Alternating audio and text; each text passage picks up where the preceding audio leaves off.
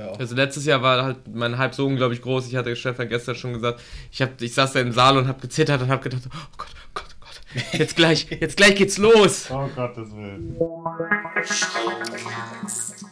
Herzlich willkommen zu einer neuen Ausgabe vom Schundcast. Wir sind gerade quasi frisch aus der Nachtpremiere von Rogue One ins Studio gerollt und ähm, wollen jetzt sofort darüber reden. Heute dabei ist der Stefan. Hallo. Der Yannick. Yep. Und ich glaube, ich heiße Kai. Ich bin mir aber nicht mehr so sicher, weil äh, ich bin noch ziemlich fertig mit der Welt. Ähm, was nicht unbedingt die Schuld vom Film ist, sondern eher, dass ich zu alt für den Scheiß werde mit Mitternachtsvorstellungen. Aber wir werden mal sehen. Ähm, ja, wir haben Rogue One geguckt, das Pre-Sequel quasi aus dem ähm, Star Wars-Universum. Äh, falls es irgendjemand noch nicht weiß, das ist der Film, wo es darum geht, wie die an die Todessternpläne gekommen sind, die im ähm, Star Wars Episode 4, dem ersten produzierten Film von Prinzessin Leia in Artu gesteckt werden und so weiter. Also der MacGuffin des ganzen Films. Ja, also im Prinzip, sie haben die ersten zwei Sätze des Vorspanns dieses Title Crawls genommen, haben gesagt, daraus machen wir eine Geschichte. Genau. Ja, und ähm, erstmal so grundsätzlich hat das geklappt. Also da in diesen zwei Zeilen war offenbar genug drin. Ähm, aber ja, vielleicht kann ich erstmal so in die Runde fragen, so, oder äh, Janik, wie fandst du denn so? Ähm, es ist ein guter Film, aber ich bin doch ähm, etwas enttäuscht aus dem Kino gegangen. So viel erstmal dazu, glaube ich. Stefan. Also ich habe eigentlich genau das bekommen, was ich von dem Film erwartet habe. Also von daher bin ich eigentlich äh, relativ zufrieden. Es gab halt so ein paar Kleinigkeiten, die mir jetzt nicht so gut gefallen haben. Aber im Großen und Ganzen ist es eigentlich genau das, was ich, was ich haben wollte. Schöne, schön, ein schöner Kriegsfilm im Star Wars-Universum, was wir eigentlich noch nie hatten. Ja, stimmt. Also äh, der Krieg der Sterne ähm, hat ja immer relativ wenig Krieg. Also es war ja vor allen Dingen immer äh, Abenteuerfilm und dann gab es immer so in jedem Film die eine große Schlacht im Prinzip, äh, in der dann das sehr generisch äh, böse Imperium halt platt gemacht wurde, mehr oder weniger, beziehungsweise au außer bei Empire Strikes Back, da hat das Imperium nämlich zurückgeschlagen. Oh. Äh, ja, Spoiler! Jetzt macht, jetzt macht, das plötzlich Sinn, dieser Titel. Ja. Ähm, und was ich bei Rogue One besonders mochte, war, dass es dem eigentlich ja gesichtslos bösen Imperium äh, ein bisschen mehr Backstory gibt, so ein bisschen. Man sieht ein bisschen mehr, was da hinter den Kulissen basiert. Das äh, hängt dann auch so ein bisschen, man erinnert sich noch an Episode 4, dass da so ein bisschen rumpolitikisiert wurde zwischen äh, Tarkin und Vader und sowas auf der Brücke, aber das war es dann eigentlich schon. Viel mehr hat man ja so von hinter den Kulissen beim Imperium nicht wirklich gesehen immer. Ansonsten ging es dann ja einfach nur um diese, ja, die, die, die, die Vader-Story, die äh, Skywalker-Story primär. Ähm, ich war auch vom Film ähm, leicht unterwältigt, ist dieses wunderschöne Wort dafür. Es ist tatsächlich drin, was draufsteht. Also ähm, die Trailer sagen uns auch insgesamt eigentlich auch schon, worum es in dem Film so geht. Äh, das heißt, allein jetzt so für den äh, Handlungs äh. Wir erfahren jetzt nicht unbedingt wahnsinnig neue Dinge über das Star Wars-Universum. Wir kriegen halt nur Dinge, die halt eigentlich aus diesen zwei Sätzen Title Crawl bekannt sind, ähm, schon noch weiter ausgebreitet. Allerdings ist das sehr schön gelungen, würde ich sagen. Also, ähm, wenn ich da jetzt noch ein bisschen ins Detail geben darf, ohne dass wir direkt in die Spoiler abdriften. Äh, ich hatte so das Gefühl, da hat man sich sehr große Mühe gegeben, dass das ganz exakt eingepasst wird in äh, die Anknüpfungspunkte, insbesondere bei Episode 4. Ja, genau. Also man merkt dem Film eigentlich zu jedem Zeitpunkt an, dass diese ganzen, diese ganzen kleinen Details unglaublich wichtig sind, in, um, um diesen Film in das Gesamtgefüge äh, Episode 4 bis 6 äh, ein, an, daran anzuschließen. Und äh, das ist zum Beispiel etwas, wenn ich das vergleiche mal mit Episode 3, der zum Schluss auch was ähnliches probiert hat, äh, hat Rogue One das halt sehr organisch gelöst, finde ich, im Vergleich zu, zu Episode 3, wo, wo halt so die Übergänge so leicht forciert rüberkam. Es gab auch so ein paar Dinge in Rogue One, wo ich halt sagen würde, ah, okay, da könnte man drüber streiten, ob das jetzt halt ähm, ja, for forcierter Übergang ist. Aber ansonsten haben sie halt wirklich auf, auf sehr viele kleine Details geachtet, auch aus dem erweiterten Star Wars-Kanon, mhm. der halt jetzt durch die Filme dann auch mal äh, einem breiteren Publikum bekannt gemacht. Und wird. damit auch wieder Kanon wird. Er war ja jetzt erstmal kein Kanon mehr, wenn. Ja, das, nachdem, ne? ja äh, teilweise ja und teilweise nein. Also es gibt ja die äh, Bücher und Comics, die halt äh, mittlerweile seit zwei, drei Jahren erscheinen, die gehören alle offiziell zum Kanon. Also alles, was da drin ist, ist auch bindend für die Filme. Und die Filme sind bindend für die, für die Bücher. Also da wird halt auch drauf geachtet, dass das alles äh, so ineinander verzahnt ist. Und Rogue One macht da auch äh, sehr viele Anspielungen auf Bücher, auf äh, auf, äh, an, auf die, auf die TV-Serie Rebels gibt es auch einen, einen, einen Verweis, den ich sehr nett fand. Der ist halt sehr, das ist halt alles sehr subtil. Wenn man das halt nicht kennt, verpasst man halt nichts. Aber ähm, ja, so fand ich das eigentlich. Also sie haben ja zum Beispiel die äh, Kyber Crystals das erste Mal in einem Film überhaupt erwähnt. Ne? Das sind diese Kristalle, die, wie sie ja dann auch sagen, die den ähm, Lichtschwertern ihre Energie verleihen und ähm, die waren bisher ja immer im Expanded Universe drin oder schon sehr lange und haben, wurden da äh, besprochen und waren da Teil der Handlung, aber noch nie in den Filmen. Das fand ich ganz, ganz nett, weil bisher habe ich halt, ich bin jemand, der nur die Filme schaut und ich wusste, was Kyber Crystals sind, aber ich habe die bis jetzt noch nie gesehen oder es wurde noch nie davon gesprochen. Das war ganz nett. Generell hatte ich den Eindruck, dass es so ein bisschen, dass der Film so ein bisschen was von Star Wars Expanded Universe irgendwie hat. So, so eine Geschichte, die früher eigentlich eher in einem Roman erzählt worden wäre. Hm. Also, weil, weil wir bisher immer den, den, den Kern von Star Wars nur in den Episoden hatten. Das war so die erste Geschichte außerhalb. Im alten Kanon ist diese Geschichte auch im Prinzip schon mehrfach auf unterschiedliche Art und Weise erzählt worden. Also äh, es gibt halt Videospiele, hier die, die äh, Jedi Knight-Reihe. Da mhm. hatte der erste Teil Dark Forces, der thematisiert halt, wie Kal Katan die Pläne des ersten Todessterns erbeutet. Das war halt lange Jahre die Figur, die halt immer, äh, der immer zugeschrieben wurde, dass sie die, äh, die Pläne erbeutet hat. Und das ist halt jetzt durch den neu gestarteten Kanon halt äh, über den Haufen geworfen worden. Und da überschreibt halt der Film einige Sachen aus dem alten Kanon.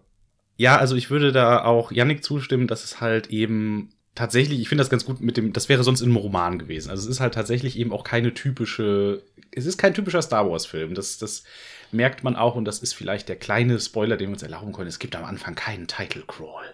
Da, da, da. Also ja. wurde auch offiziell. Es war ein ja. extremes, kaltes Opening, was ja. mich erstmal irritiert hat. Ich wusste, es ja. gibt keinen Title Crawl. Als er dann aber wirklich vom äh, Lucas-Logo Lucasfilm-Logo sofort reingegangen ist in den Film. Da dachte ich so, okay, äh, ja. wir sind in der Action anscheinend. Ja. Also. Ähm, generell, ich habe gestern, nachdem wir den Film geguckt haben, und das kann ich vielleicht auch noch so sagen, ohne dass wir in den richtigen Spoilerbereich abdriften, ich habe so ein bisschen ein Problem gehabt. Ich hatte da eine kleine kognitive Dissonanz zwischen den Erwartungen an Star Wars und was dieser Film geliefert hat.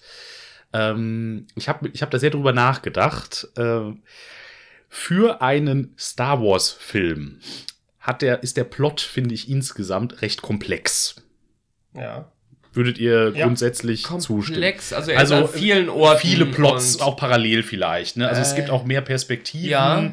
als man das ja. sonst so gewohnt ist. Also Episode 7 lassen wir mal so ein bisschen außen vor. Da gibt es zwar auch ein paar parallel laufende Sachen, aber letztlich ist das relativ einfach gestrickt mhm. bei allem.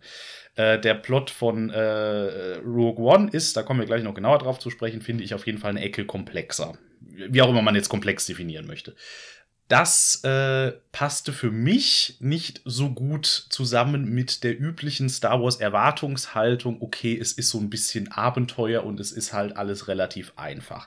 Der Film will halt auch kompliziertere Sachen machen. Er will halt auch ein Kriegsfilm sein, sozusagen. Er will auch es wird auch, äh, es werden auch negative Seiten der Rebellen gezeigt, ganz das explizit. sehr, sehr gut. Das ist ja. gut, das ist toll. Das passte alles rein. Ähm, aber das, wie gesagt, das, das biss sich für mich ein bisschen mit den dann doch stattfinden eher lustigen Star Wars-Momenten, die es dann so zwischendurch gibt. Wir haben halt äh, mit K2SO, ähm, dem, dem Roboter, der von Alan Tudyk gesprochen wird, haben wir halt einen wundervollen Comic Relief da drin. Der ist großartig. Äh, und es gibt auch sonst so ein paar Momente, die dann mal ein bisschen lockerer sind. Ähm, aber bei mir hat sich am Ende so ein bisschen gehalten, dass das nicht durchgezogen wurde, dieses, sag ich mal, etwas düstere. Für mich war der dann, dann dafür nicht düster genug. Äh, oder anders ausgedrückt, äh, ich weiß nicht, welchen Maßstab ich an den Film anlegen soll. Soll ich ihn messen wie ein Star Wars-Film? Dann ist er mir nämlich für einen generischen Star Wars-Film im Sinne der Episoden zu komplex. Wenn ich das aber nicht tue und ihn sehe wie ein, sage ich mal, Sci-Fi-Action-Thriller, wenn wir das jetzt als Genre machen, ähm, ist er mir wieder zu banal. Ja. Da, das, da bin ich gestern irgendwann bei angekommen noch. Oder heute, Entschuldigung, also, es ist ja noch derselbe Tag. Ich finde, Komplex Komplexität ist eigentlich nichts Schlechtes, aber ich finde der englische Begriff all over the place äh, ja. zutreffend. Also der will ganz viel und macht viele unterschiedliche Sachen die passen nicht alle zusammen. Ich finde nicht unbedingt, dass es ein Problem der Komplexität vielleicht ist. Ja, also das kann man jetzt halt so, das ist vielleicht eine Begriffsfrage. Ähm, ja. Ich meine halt vor allen Dingen auch, ähm, dass viele Dinge angebrochen werden thematisch und dann aber jetzt nicht so ausführlich behandelt werden, wie sie es vielleicht verdient hätten, dass die mehr Wucht hätten. Also viele düstere Teilbereiche des Films haben für mich nicht genug Wucht entwickelt, wie sie eigentlich hätten können.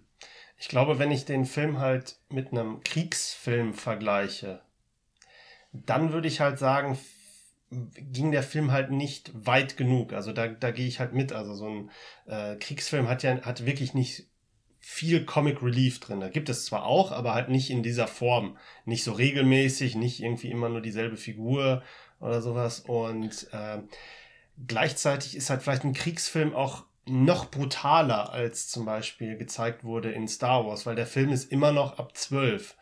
Und genauso wie Episode 7 ab 12 gewesen ist. Aber ich würde Episode 7 auch äh, äh, jüngeren Kindern zeigen. Äh, Rogue One äh, ist da schon ein bisschen anders. Er ist härter.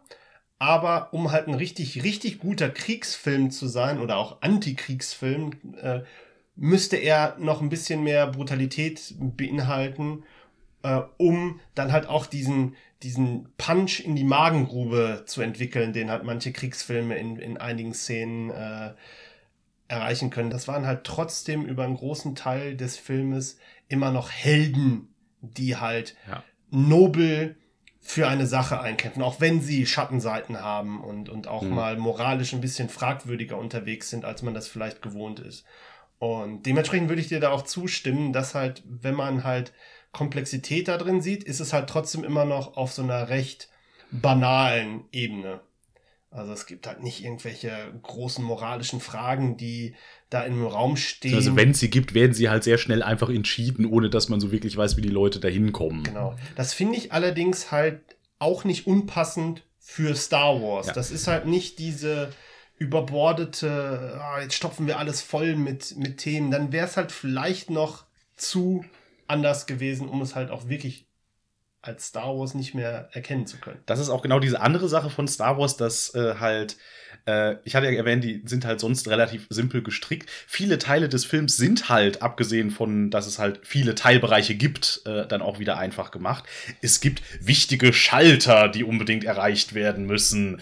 Äh, es gibt äh, ein sehr geradliniges Ding, was gemacht werden muss, um am Ziel anzureich, an, anzukommen. Es ist äh, eine, es müssen diverse Stationen abgeklappert werden und das ist auch immer super klar. Ähm, und äh, letztlich, ähm, ja, benehmen sich dann doch letztlich die Rebellen insgesamt sehr nobel größtenteils, auch wenn es dann wieder Probleme gibt, die wieder angerissen werden, aber die erledigen sich dann auch so ein bisschen von selbst zum, zum Ende vom Film Helen und so weiter. Also ich hatte halt insgesamt so ein bisschen Probleme, dass ich habe so ein bisschen das Gefühl gehabt, die wollten da mehr mitmachen und haben es dann aber äh, eben entweder ist es ihnen untergegangen oder ähm, sie haben sich bewusst dafür entschieden, es halt nur anzudeuten, diese, diese schwierigeren Themen, um es halt nicht zu, ähm, äh, naja, äh, zu, zu un-Star Warsig zu machen. Vielleicht äh, spielt da ja auch diese ominösen Reshoots rein, die halt in den Medien für, für Furore gesorgt haben. Wer sich vielleicht noch an die Trailer erinnert von Rogue One, der wird vielleicht feststellen, beim, wenn man den Film guckt, dass einige Szenen des Trailers gar nicht äh, im fertigen Film dann zu sehen sind. Und es fällt halt auch auf, dass zum Beispiel im ersten Trailer gab es eine Szene, die sehr einprägsam war, die nicht im Film ist und die eindeutig darauf hinweist, dass das Ende des Films ursprünglich wahrscheinlich ganz anders war, weil da sind halt Figuren plötzlich an Orten, in denen sie im fertigen Film nie sind und auch nie hinkommen können.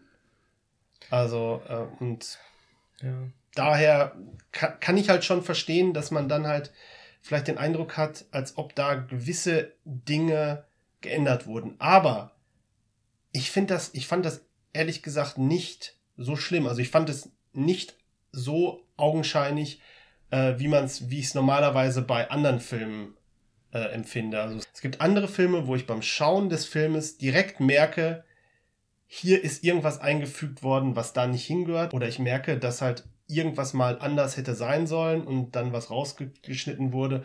Und dann ist es halt so, wie ich es jetzt sehe, aber es macht irgendwie keinen Sinn. Bei Rogue One hatte ich trotzdem das Gefühl, als ob die Handlung immer auf diesen Höhepunkt hinausläuft und dass er nie anders gewesen sein ähm, könnte. Das stimmt. Ich hatte so ein, ein, zwei Szenen, also eine Szene auf jeden Fall, bei der ich dachte, warum ist diese Szene im Film? Die hat keinerlei äh, Sinn für die weitere Handlung. Wir werden gleich, ich werde gleich nochmal ansprechen, was es genau für eine Szene war. Die, die, die kam vor, oder die wurde gezeigt, dann war sie vorbei und es wurde nie wieder davon gesprochen und man fragt sich, was, was sollte diese Szene? Und so ein paar Sachen, mm, die für mich, um vielleicht auf Kais Punkt wiederzukommen, unnötig kompliziert waren. Also, ähm, Handlungen wurden auf viele Charaktere aufgeteilt und das hätte man leicht eindampfen können auf, auf äh, ein oder zwei Charaktere statt drei, vier.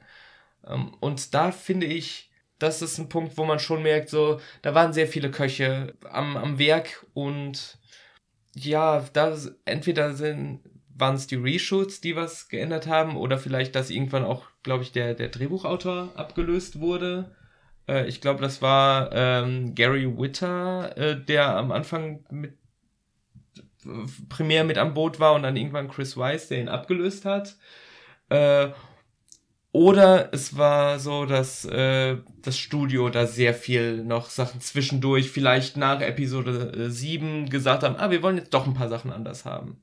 Vielleicht. Man, Man weiß, weiß, es nicht. Man weiß es nicht. Allerdings würde ich sagen, also äh, davon sollte man sollte jetzt nicht davon ausgehen oder man sollte jetzt nicht den Eindruck haben, dass das jetzt irgendwie das darin resultiert, dass das jetzt ein schlechter Film wird oder sowas oder Also es ist jetzt nicht irgendwie Suicide Squad. Nee, auf keinen Fall, auf keinen Fall. Nein, es ist ein ja. ähm, es, auch viele Sommerblockbuster sind eigentlich gute Filme, haben aber so ein paar Sachen, wo man denkt, so, das ist irgendwie blöd. Aber ich meine, das ändert nichts daran, dass sie trotzdem wirklich unterhaltsam sind und man Heidenspaß im Kino haben kann. Glaubt ihr, dass man als Nicht-Star Wars-Fan mit diesem Film klarkommt? Weil da ist zum Beispiel ein Punkt, wenn ich jetzt mal non-spoilerhaft jemandem raten möchte, diesen Film zu gucken, hätte ich als Hardcore Star Wars Fan den Eindruck, dass der Film vielleicht wirklich nicht unbedingt etwas ist für jemanden, der überhaupt keine Ahnung von Star Wars hat, weil ich glaube, dieser Film setzt voraus, dass man mit dem Star Wars Universum zumindest sehr naja, wie heißt das, casual? Ja, dass man halt vertraut. zumindest äh, diese Sache mit den Todessternen so kennt. Genau, halt so, so gewisse ja. Elemente und so eine gewisse. Das ist aber auch, das ist aber auch, glaube ich, äh, klar. Das ist halt letztlich, letztlich sprechen wir sowieso von der Filmreihe. Das heißt, äh, da ist so ein bisschen zu unterstellen, dass die Leute vielleicht schon mal was davon gehört haben. Äh, Episode 7 zum Beispiel kann man zwar theoretisch auch ohne Vorkenntnisse gucken, aber das ist dann doch eher der Ausnahmefall, würde ich fast sagen. Also, dass man doch zumindest allein popkulturell so genug davon weiß, dass man halt ungefähr weiß, worum es da geht. Sei es mhm. nur, weil man die Family Guy-Adaption äh, gesehen hat.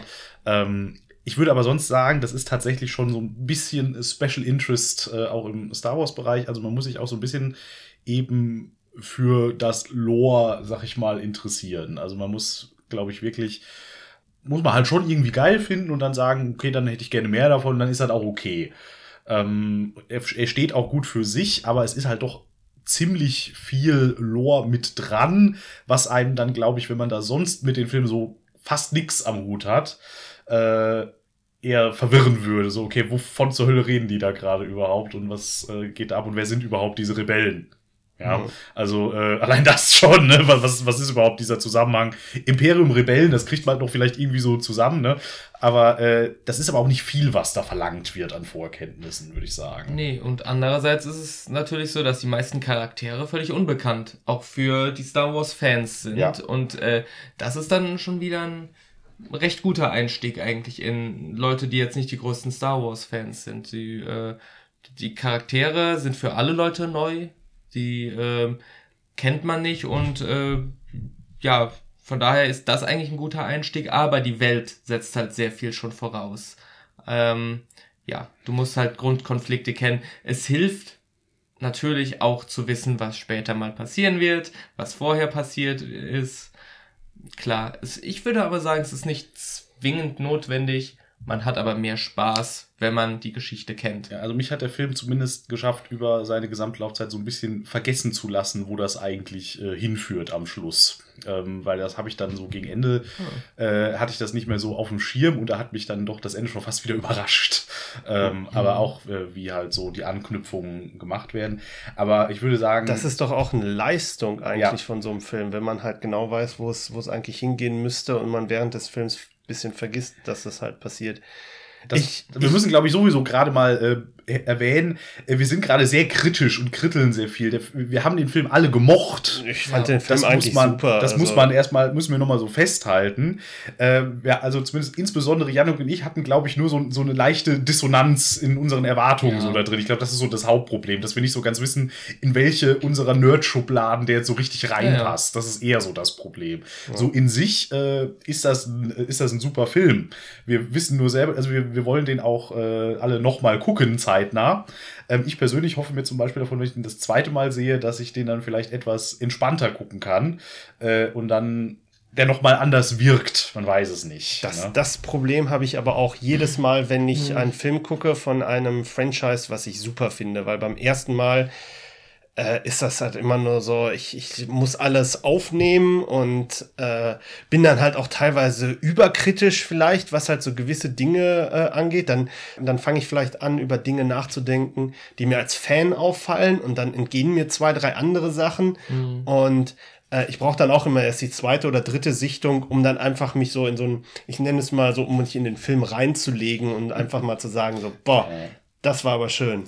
Ich finde aber schon, ähm, du sagst, es ist ein super Film, äh, er macht sehr viel Spaß, aber ich finde schon, das sind einfach ein paar äh, Fehler oder Schönheitsfehler in dem Film, also Sachen, die auf ganz grundlegender filmischer Art oder erzählerischer Art nicht funktionieren, meiner Meinung nach. Ich hatte, Und ich persönlich hatte, um das kurz direkt an der Stelle zu sagen, ich hatte so, der Einstieg war mir ein bisschen anstrengend. Ich weiß auch nicht. Also irgendwie, ich, ja, ich habe ein bisschen Beispiel. gebraucht, um da reinzukommen am Anfang direkt. Auch das wieder so ein bisschen Geschmackssache, aber da wird halt sehr viel, also ist auch wieder, weil es halt sehr viel ist, weil halt direkt, äh, also wir, wir sehen ja, wissen ja aus dem Trailer, wissen ja alle, dass halt äh, Jin Erso eben in äh, den Dienst der Rebellen tritt aus Gründen. Und äh, dieser Punkt, der wird halt relativ schnell erreicht im Film und zwar durch eine schon fast staccatohafte Abfolge von Ereignissen. Für, für mein Gefühl jetzt. Ne? Äh, ja. das, das war dann halt eben auch so, okay, das mussten sie jetzt halt quasi abfrühstücken, damit wir halt. Äh, dahin kommen. Ne? Und das sind halt so Sachen, da kann man sich halt überstreiten über so Pacing und sowas. Ne? Also wie halt einfach so ein Film strukturiert ist. Das wurde auch mit weiteren Filmen auch immer besser, fand ich. Das aber ich bin auch immer mal wieder so ein bisschen rausgeworfen worden. Ja, aber ich meine, natürlich, man kann sich darüber streiten, aber äh, ich finde, es wird dem nicht gerecht zu sagen, das war nur unsere Erwartungshaltung an den ja. Film. Ja, ja, klar, nee, nicht nur, nicht nur. Also mhm. der hat schon tatsächlich generell so ein bisschen Problemchen, aber auch die werden vielleicht halt eben nochmal unterstrichen davon, wie man halt da selber rangeht. Das ist halt die Sache. Ich glaube, das Problem liegt halt auch so ein bisschen daran, ähm, dass wir zum Beispiel Figuren präsentiert bekommen, die halt auch eine Vergangenheit schon haben, aber es auch ein bisschen braucht, um uns bis überhaupt diese Vergangenheit nahe zu bringen. Äh, und gleichzeitig wird die Vergangenheit aber auch trotzdem nur sehr rudimentär dargestellt. Mhm. Dadurch, dadurch bleiben halt die Figuren halt auch immer nur so auf so einer oberflächlichen Schiene. Ich hatte zum Beispiel, dadurch, dass ich dieses äh, Prequel-Buch zum Film Catalyst gelesen habe, ich habe ja auch eine Review auf unserer Seite. Jetzt auch schon Kritik. Yay, geschrieben.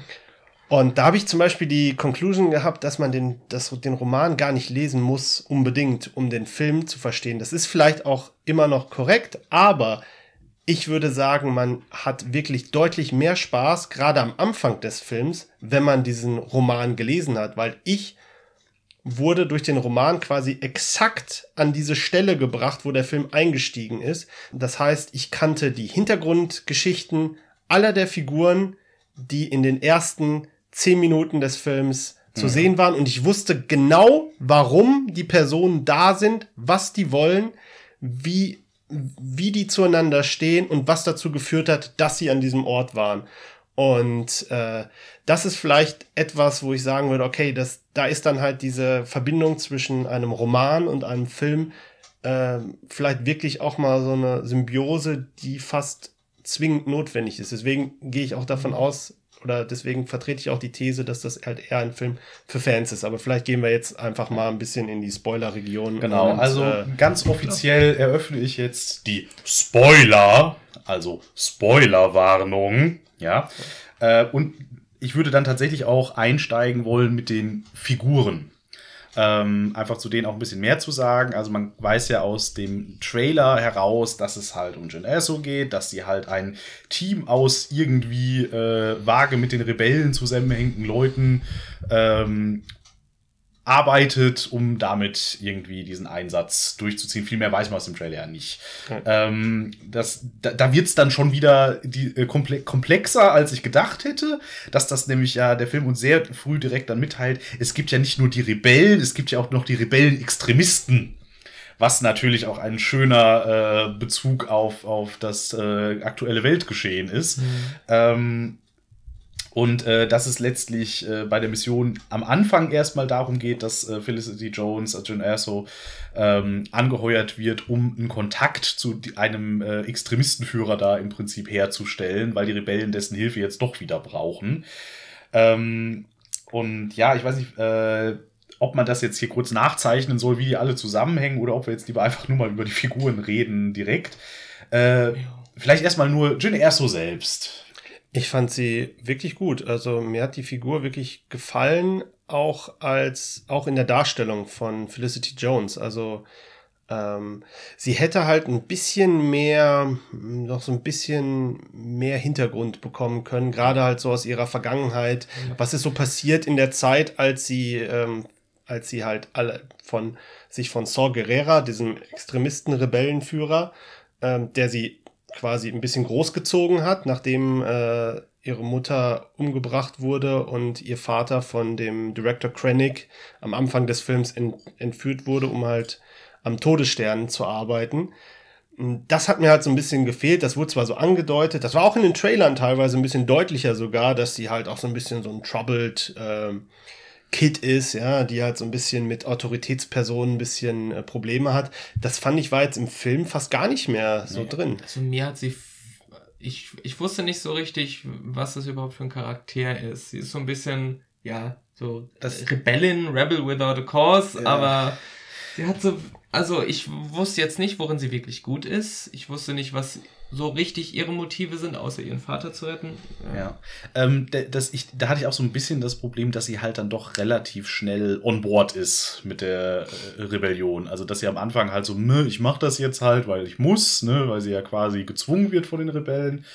Äh, und dann aber doch ähm, gut begründet wird das damit, dass sie dann ja quasi die riesige Zerstörung durch das Imperium live miterlebt. Dann, dann ja relativ schnell so richtig äh, da da geht es noch diese Zwischenstufe mit ihrem Vater. Also es, es hat, lass mich mal so anfangen, es hat ja quasi drei Stufen.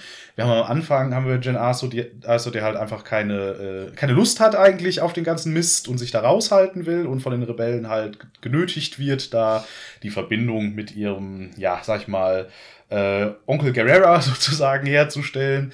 Ähm, dann geht's von da weg, weil sie dann ja weiß, dass ihr Vater noch lebt und doch kein schrecklicher Verräter ist, was wir dann ja relativ früh erfahren. Ähm, dazu auch nochmal gleich später mehr. Ähm, und nachdem dann die, das Kapitel Vater abgehandelt ist, ist sie halt dadurch, wahrscheinlich auch weil das Imperium dann ja auch für den, ja, definitiver Spoiler, den Tod ihres Vaters verantwortlich ist, mit, mit zusammen mit den Rebellen allerdings, was auch äh, wieder nett ist, dass man da nicht so recht weiß, wer jetzt wirklich schuld ist, sozusagen. Ähm, dann ist sie aber mit der Rebellion quasi so richtig on board und will halt auch den Namen ihres Vaters aber reinwaschen. Das so, sind so die Motive, die, glaube ich, so bei ihr dahinter stecken. Die hätte man vielleicht ausführlicher entwickeln können, habe ich auch so das Gefühl gehabt. Also für mich war sie halt, war dann der Sprung von äh, ich bin hier quasi Opfer der Umstände und laufe hier quasi nur mit und habe so diese vage Motivation, das irgendwie mit meinem Vater jetzt hinzukriegen, äh, zu ich halte eine flammende Rede vor dem Rebellensenat.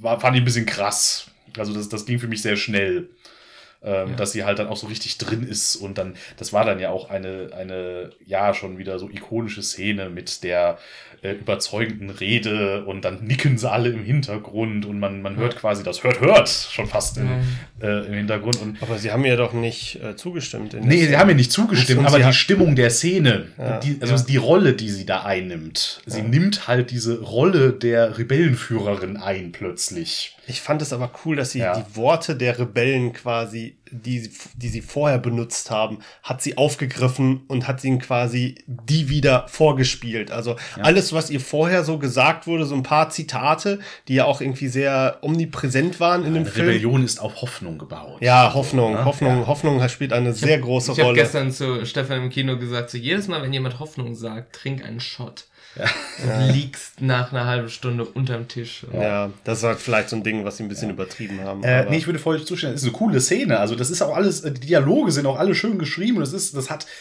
genau genug Pathos halt auch oft und so weiter. Also ich fand das sehr schön. Auch Sterbeszenen und sowas, von, von denen es ja reichlich gab, äh, waren auch immer sehr schön gemacht.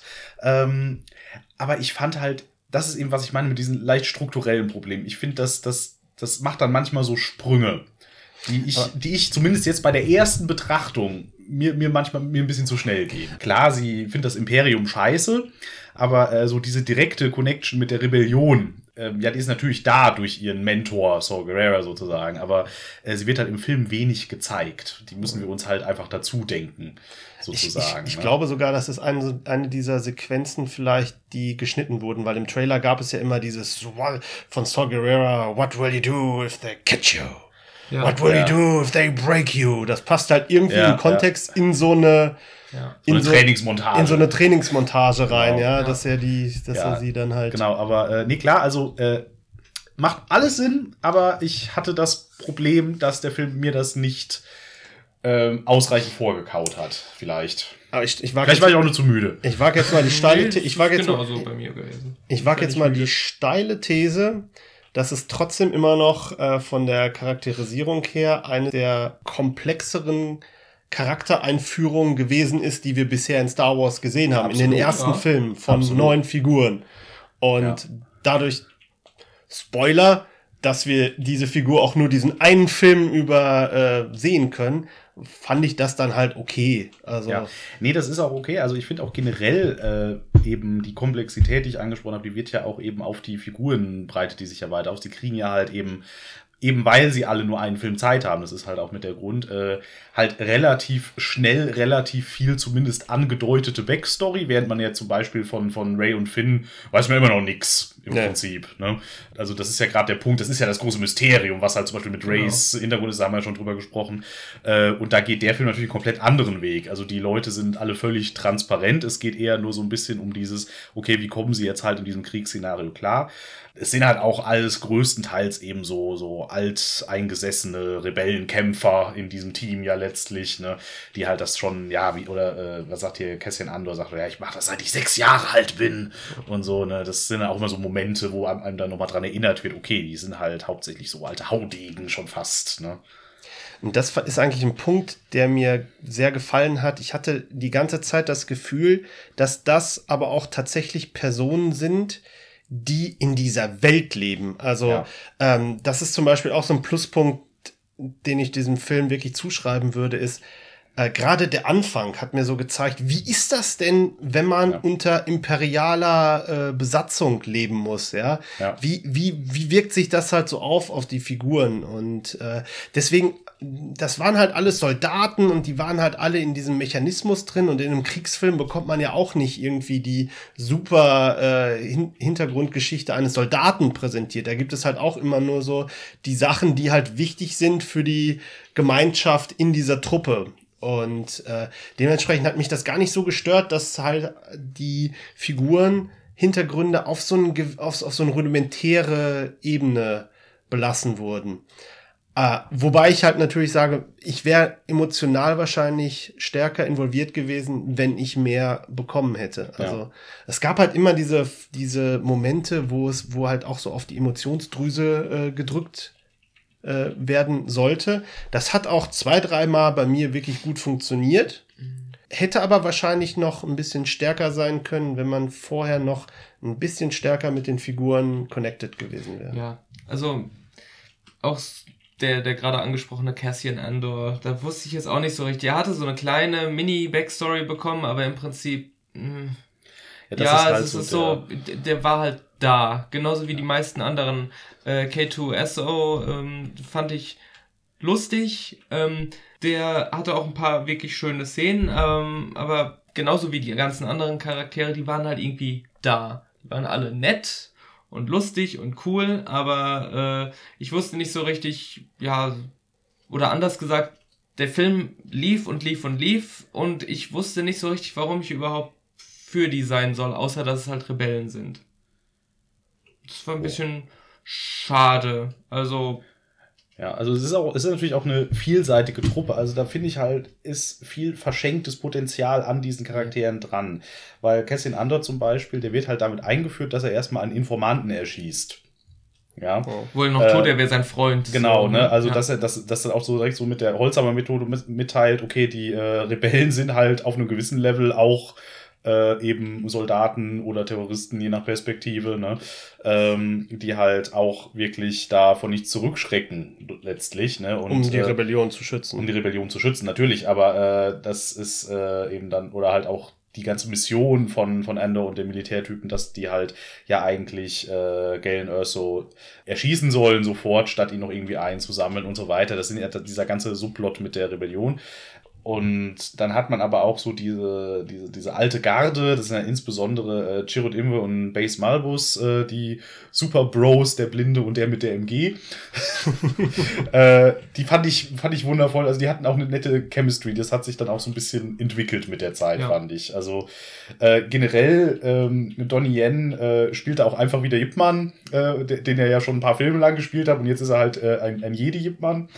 Äh, was, was toll ist. Also wer, wer, mehr von dem Charakter sehen will, kann sich auch die Yipman-Filme angucken. Das ist im Prinzip das gleiche dann fast. Ähm, nur mit nicht blind und mit mehr Drama in äh, Hongkong. ähm, und den fand ich halt ganz toll. Also Donnie Yen habe ich generell sehr gern. Der ist ähm, klasse. Ich habe auch sofort gedacht, von diesem Schauspieler muss ich viel mehr sehen. Ja. Der hatte so super Leinwandpräsenz. Man, man hat halt auch sehr viel bei Martial Arts Schauspielern, hat man halt oft, dass die schauspielerisch nicht so super taufrisch sind, aber er hat halt auch so eine nette ironische Art immer dabei und die kann er auch sehr gut. Die beste Szene mit ihm war, wie er den Sack über den Kopf bekommt ja. und er sich beschwert, dass er ja doch schon blind Are ist. Are you kidding me? Ja, es war großartig. Oh, ne? ja. ja. Das war, glaube ich, die beste Szene im ganzen Film. Ja, ich mich das war großartig. Der, der hat auch der Saal mitgegrölt direkt. Ja. Also der, das hat richtig gezündet. Ja. Also mir hat zum Beispiel am besten hat mir K2SO gefallen, weil der, der hatte, der hatte am, am ehesten Persönlichkeit. Der, das Gerade dadurch, dass er eigentlich keine hat. Hm. Ja, ja, ja. ja, doch, genau deswegen, weil er halt die, so ganz wenig Persönlichkeit nur hat und deswegen immer wieder mit anderen Charakteren aneckt. Ja. Also er hat halt dieses, er sagt alles, was ihm gerade in seinen Kopf kommt, wie er auch gesagt wurde, und das ist halt schön. Ja, ja, ja. Deswegen fand ich halt den Humor gar nicht mal so, ähm, so fehl am Platz von ihm. Aber, also halt als, als Film, ja, äh, da hat man halt schon mal, ist das dann immer so ein bisschen komisch, wenn man dann immer mal wieder lachen soll oder so und man dann halt nicht irgendwie, äh, jetzt müsste aber sich der Magen umdrehen, weil das halt so. Ja, das, das so, meinte so, ich halt, so ne, dass das halt schon mal man meint, die wollten jetzt so richtig ins, in die Magengrube rein und, und gehen dann aber doch nicht so tief da rein und holen einen dann mit so einem One-Liner von K2SO wieder raus. Was Ja. weitestgehend funktioniert, Weitestgehend aber nicht immer. Also, also ich finde äh, auch die, ich habe das Gefühl gehabt, manche Sprüche hat er gebracht, die sollten witzig sein, aber niemand im Kino hat gelacht. Und ähm, ich hab's nicht verstanden. Ja, ja, genau, die haben nur den, den genialen Witz nicht verstanden. Mein Gott, Aber- Yannick, hat dir denn gar nichts gefallen? Doch, auf jeden Fall. Das ist nämlich äh, zum Beispiel ähm, äh, die Todesszene von K2SO fand ich unglaublich emotional. Ja, Und das die fand ich sehr, sehr, sehr gut gelungen. Das Ja. war eine starke Szene, auch die Reaktion von Jen Erso und äh, Cassian Andor, die mit ihm über Funkkontakt noch stehen. Und wir als Zuschauer wissen eigentlich, was da gerade abgeht. Die Ja. wissen es ja nicht. Ne? Wir wissen, dass der die gerade beschützt mit äh, Leib und Leben, wie sonst was. Äh, und äh, Toll. das, also war, das war sehr schön ge ge äh, ge- geschnitten letztlich auch, ne? dass Ja. man einfach dann Mhm. sah, okay, die werkeln da vor sich hin, denken, okay, da ist jetzt halt die Tür zu, keine Ahnung, ne? Und der ist dann da vor der Tür richtig äh, Man- am. Man denkt ja auch nur, er hat die Oberhand über Ja. alle und er schießt alle, aber dann Ja. kriegt er einen Schuss ab, dann kriegt er den nächsten Schuss Ja. ab und er versucht immer noch, äh, die, die beiden einfach mit seinem Leben zu schützen. Der Film hatte halt so zum Schluss halt diesen Vibe, den halt, oder was heißt nicht nur zum Schluss, aber auch eigentlich den ganzen Film über, halt diese, so, so ein, war halt so ein Team-Movie, so, so ein, so ein, die glorreichen Sieben-Vibe. Halt, wo, mit den glorreichen Sieben sterben ja auch am Ende immer äh, vier von den sieben. Ja. Gut, in diesem Film sterben alle. Ja. Was ich auch stark fand. Das Ja. ist auch stark, ja. Ich hatte Gerade ich- auch die einzelnen ist- Todesszenen. Äh, Jemand, ich glaube, das war dieser äh, Bodhi Rook, äh, der äh, gerade noch die Mitteilung an die an die Rebellen schickt. So hier, ihr müsst ähm, ihr müsst Schild den, den kaputt Schild machen. kaputt machen, damit unsere Informationen raus können. Und Mhm. er hat es gerade gemacht, freut sich und auf einmal landet neben ihm eine Granate Ja. und er schaut nur auf diese Granate, noch, noch nicht mal, dass er irgendwie die Augen schließen würde und mit seinem Schicksal im Reinen wäre, sondern er schaut nur auf diese Granate, boom, und er ist pulverisiert. Ja, also generell, da, da, da wird der Film halt auch äh, als Kriegsfilm relativ stark, Mhm. ähm, weil halt dann alle diese ganzen Segmente dieser relativ komplexen Mission dann noch, was man halt auch so ein bisschen kritisieren kann, dass die halt wieder für Star Wars-Verhältnisse relativ viele Baustellen hat, diese Mission, ja. Äh, die greifen dann aber alle zusammen, aber funktionieren auch alle nur, weil sie alle Beteiligten opfern Mhm. sozusagen, ne? dass die sich halt alle für die Rebellion geopfert haben, die komplette Truppe plus noch die ganzen Bodentruppen, die da noch rumhingen und alles mögliche. Und, und genau das fand ich halt cool, weil das Ende dieses der Rogue One Gruppe ja. halt wirklich so eine so eine besondere Bedeutung bekommt, ja. Die haben sich halt wirklich geopfert für die Rebellion und gerade Rogue ist ja so ein Callsign, der halt in den späteren Star Wars Filmen häufiger vorkommt. Ja, Rogue 2 und sowas gibt's auch noch. Rogue 2, Rogue 3 äh, im, äh, in, ich glaube, Empire Strikes Back oder so. genau, da die- heißen die Snowspeeder heißen so. Genau, und das, da, das könnte man halt dann retrospektiv als so ein Callback oder so ein Tribut an Rogue Gen- One genau. interpretieren. Das ist eine sehr schöne. Äh, Ja. Und, und, und dadurch sind es halt wirklich so Helden der Rebellion und äh, das, das war halt eine schöne Ergänzung zum Lore. Ja. Und ich glaube, man darf es, um mal von meiner Seite, von meiner nörglerischen Seite wirklich was Positives äh, zu sagen, ich glaube, äh, man darf es nicht unterschätzen, wie mutig das für einen heutigen Hollywood-Film ist, alle Protagonisten sterben zu lassen. Das ist in einem Blockbuster-Film heutzutage eigentlich nicht mehr möglich.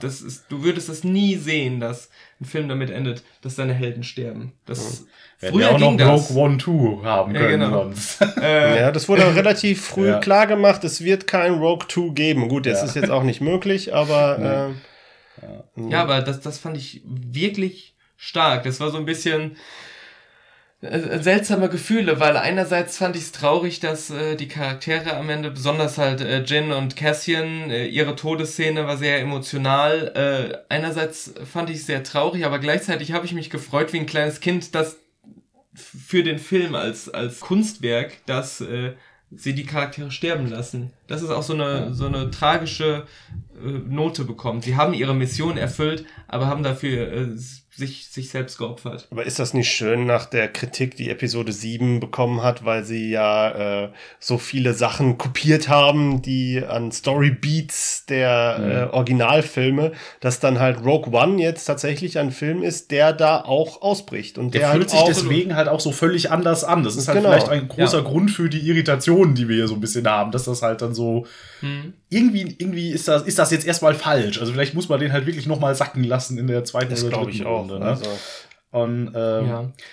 Hm. Aber ähm, es sind halt schon diese Sachen, die mich wirklich irritiert haben, waren jetzt in den Spoiler-Diskussionen kann ich ja mal das Geheimnis so lüften, dieses von Planeten zu Planeten äh, hüpfen, also im so weniger als fünf Minuten Takt so gefühlt am Anfang des Films. Wir sind mal da, wir sind mal da, wir sind mal da und äh, lernen so einzelne Charaktere kennen ähm, und dann sind sie wieder weg. Und ähm, zum Beispiel mit äh, als als Bodhi Moment, wie heißt er? Genau, äh, in dem äh, in dieser Szene als Bodhi äh, von Saw Gerrera festgenommen wird, da wird er an irgendein so Tentakelmonster geschickt und d- das seine Gedanken lesen kann. Das war das, was ich eben meinte mit Warum war das im Film? das stimmt. Ich habe keine Ahnung, was das, Das sollte. Das wurde nie wieder erwähnt. Das, Also- war einfach drin, um Ja. damit er weiß, ob er die Wahrheit sagt. Aber das hätte man so einfach. Das ja lösen vor allen. Dingen wurde Das auch Quatsch. betont, dass der davon ja so ein bisschen kaputt gehen würde. Und dann ist er ja am Anfang auch so ein bisschen traumatisiert davon. Aber verhält sich für den Rest des Films ja sehr kohärent. Das ist so ein Also- Nonsens gewesen. Das Ja, ich, Ja. ich glaube, das sollte so eine, das sollte eher die, äh, die Charakterisierung von Saw Gerrera Ja. als aber der ist doch auch irgendwann weg. Ja, ja, ja, ja. aber, Nee, also für Saw Gerrera war das wichtig. Saw Gerrera ist halt ein bisschen drüber. Saw Ja. Gerrera ist halt äh, äh, ein Extremist. Saw Gerrera schreckt halt vor noch weniger zurück als die Rebellen. Äh, Saw Gerrera steckt die, steckt die Leute zur äh, Befragung äh, in die Arme von Tentakelmonstern. Das war eigentlich der Sinn dieser Szene. Warte. Dass das halt für den äh, für die Figur äh, von von Bodhi nicht viel aussagt, ist halt das stimmt. Das war Ja, aber warum egal. animiert man so ein riesen Tentakelmonster? Man hätte auch irgendwie auch äh, so machen können, dass er ihn foltert. Oder das Ja, foltern kannst du ja wieder nicht, weil dann wäre das ja nicht PG-12. Ja, ja, aber ja, man hätte es aber das- andeuten ja. können oder dass er ihn verprügelt und die äh, Ja, ja, aber, das, aber ich glaube, das ist echt das. Problem. Also sie wollten ihn halt irgendwie als krass weird darstellen und extrem, aber eben nicht zu gewalttätig. Ja, weil das für, das für den Film wieder problematisch wäre. aber ich bin da auch durchaus bei dir. Also der, Ja. die, die Szene hätte man auch einfach streichen können, ohne da jetzt äh, groß was Ja. zu verlieren. Also ähm, ich fand die auch ehrlich gesagt auch nicht so gut. Ich machte das, das Monster sah halt auch so ein bisschen. äh, Es, es sah jetzt nicht irgendwie schrecklich aus. Es war mir irgendwie zu, zu glatt, zu glibberig, zu, zu Mhm. irgendwie habe ich das schon mal gesehen und aber es ist jetzt nicht irgendwie so ein, so ein, so ein, so ein Alien-Ekel wie aus Alien Ja. oder sowas. Auch sonst noch kurz zu äh, Saw Gerrera, wo wir gerade bei dem waren. Ähm, sehr cool, Forrest Whitaker auch toll, der halt auch so diese, dieses, dieses manische in der Figur so ein bisschen Auch da so gebrochener rausbringt. Mann genau. mit seiner Stimme. Aber Ja. auch da, da hätte ich gerne mehr von Ja. dem vorher gehabt. Das, Da hätte man mit der Training-Sequenz auch von ihm mehr sehen können. so Wobei man ungefähr. dazu sagen muss, Saw Gerrera ist, die ein, ist halt eine Figur, die halt äh, schon etabliert ist. Also ähm, nicht nur im Roman, sondern äh, auch schon in der Clone Wars TV-Serie. Daraus kommt eigentlich diese Figur. Ist halt die Frage, Ja. haben sie, haben sie äh, im Nachhinein, als sie die Figur äh, konzipiert haben, haben sie dann halt gesagt, daraus könnten wir auch Saw Gerrera machen. Hm. Ja, ähm, das ist allerdings halt so ein Ding, wo ich halt sagen muss, da gibt es halt mehr von der Figur im erweiterten Star Wars Kanon. Natürlich, wenn man es nur auf den Film beschränkt, fehlt dann halt immer irgendwie was. Aber das ist halt bei vielen Figuren, die im Film äh, sonst drin vorkommen, auch so. Wenn man halt die Kenntnis hat aus in anderen Filmen, dann wird das aufgewertet. Hat man die nicht, stelle ich mir die Frage, was denkt man dann in diesen Momenten, wenn die vorkommen? Zum Beispiel auch Großmoff Tarkin, Ja. der halt drin vorkommt. Ja, ich finde es ja toll, wie äh, gut sich Peter Cushing gehalten hat, äh, obwohl er nicht mehr unter uns ist Das ist ein eigentlich. bisschen, sieht ein bisschen plastikgummihaft aus, oder? Ja, äh, wusste man das vorher? Das, äh, Nein, ich wusste es nicht. Ich schon. Ja. Ich, also ich habe es vermutet, das war eines der Gerüchte, die aber in letzter Zeit äh, eher so nicht besprochen wurden, aber ich hab, weiß, dass irgendwie vor ein, zwei Jahren schon darüber gesprochen wurde, dass man halt äh, versuchen würde, Peter Cushing per CGI wieder zum Leben zu erwecken. Und äh, Mutig. Mutig, aber ist es gelungen? Ja, also äh, ist wahrscheinlich das beste äh, Nachbildung eines Menschen CGI, äh, weil es den nicht mehr gibt, was ich bisher dieser Art gesehen habe. Das ist ja nicht das erste Mal, dass sowas versucht wurde. Äh, wir denken nur an äh, den, den, äh, hier Tron Legacy mit dem Jungen, wie heißt er gleich? Jeff äh, Jeff Bridges. Bridges, genau. 50% der Szenen mit Tarkin waren erstaunlich gelungen. Ich finde, der funktioniert auch. Ich habe auch, als er das erste Mal auftrat, ich habe ein bisschen gebraucht, um zu merken, dass der CGI ist. Okay, okay. Also Sekunden. Aber okay. äh, ich, äh, Moment, also weil ich jetzt auch einfach gerade nicht mehr so auf dem Schirm, okay, haben die vielleicht irgendjemand anderen gecastet, der äh, zufällig dem sehr ähnlich ist. Ich wusste es halt überhaupt nicht mehr, ne? Also, ähm, so, soweit ich weiß, wurde tatsächlich jemand gecastet, der ja. die Rolle gespielt hat und ja. sie haben dann halt das Gesicht äh, drüber gelegt oder sowas. Ja. Sie haben halt sowas gemacht wie äh, Peggy Carter in äh, Captain America Winter Soldier, die ja auch von Haley Atwell gespielt mhm. wird als ältere Version, aber da haben sie halt das Gesicht per Computer Make-up ist eine andere Sache als halt den komplett, das komplette Gesicht. Ne? So. Also die haben, bei Peggy Carter haben sie ja quasi nur elaborates Alt-Make-up gebaut damit. Nein. War das ein komplettes Alt-Make-up. Das war, ja. das war, äh, das war komplett, also ihr Gesicht wurde komplett am Computer verändert. Auch Augen?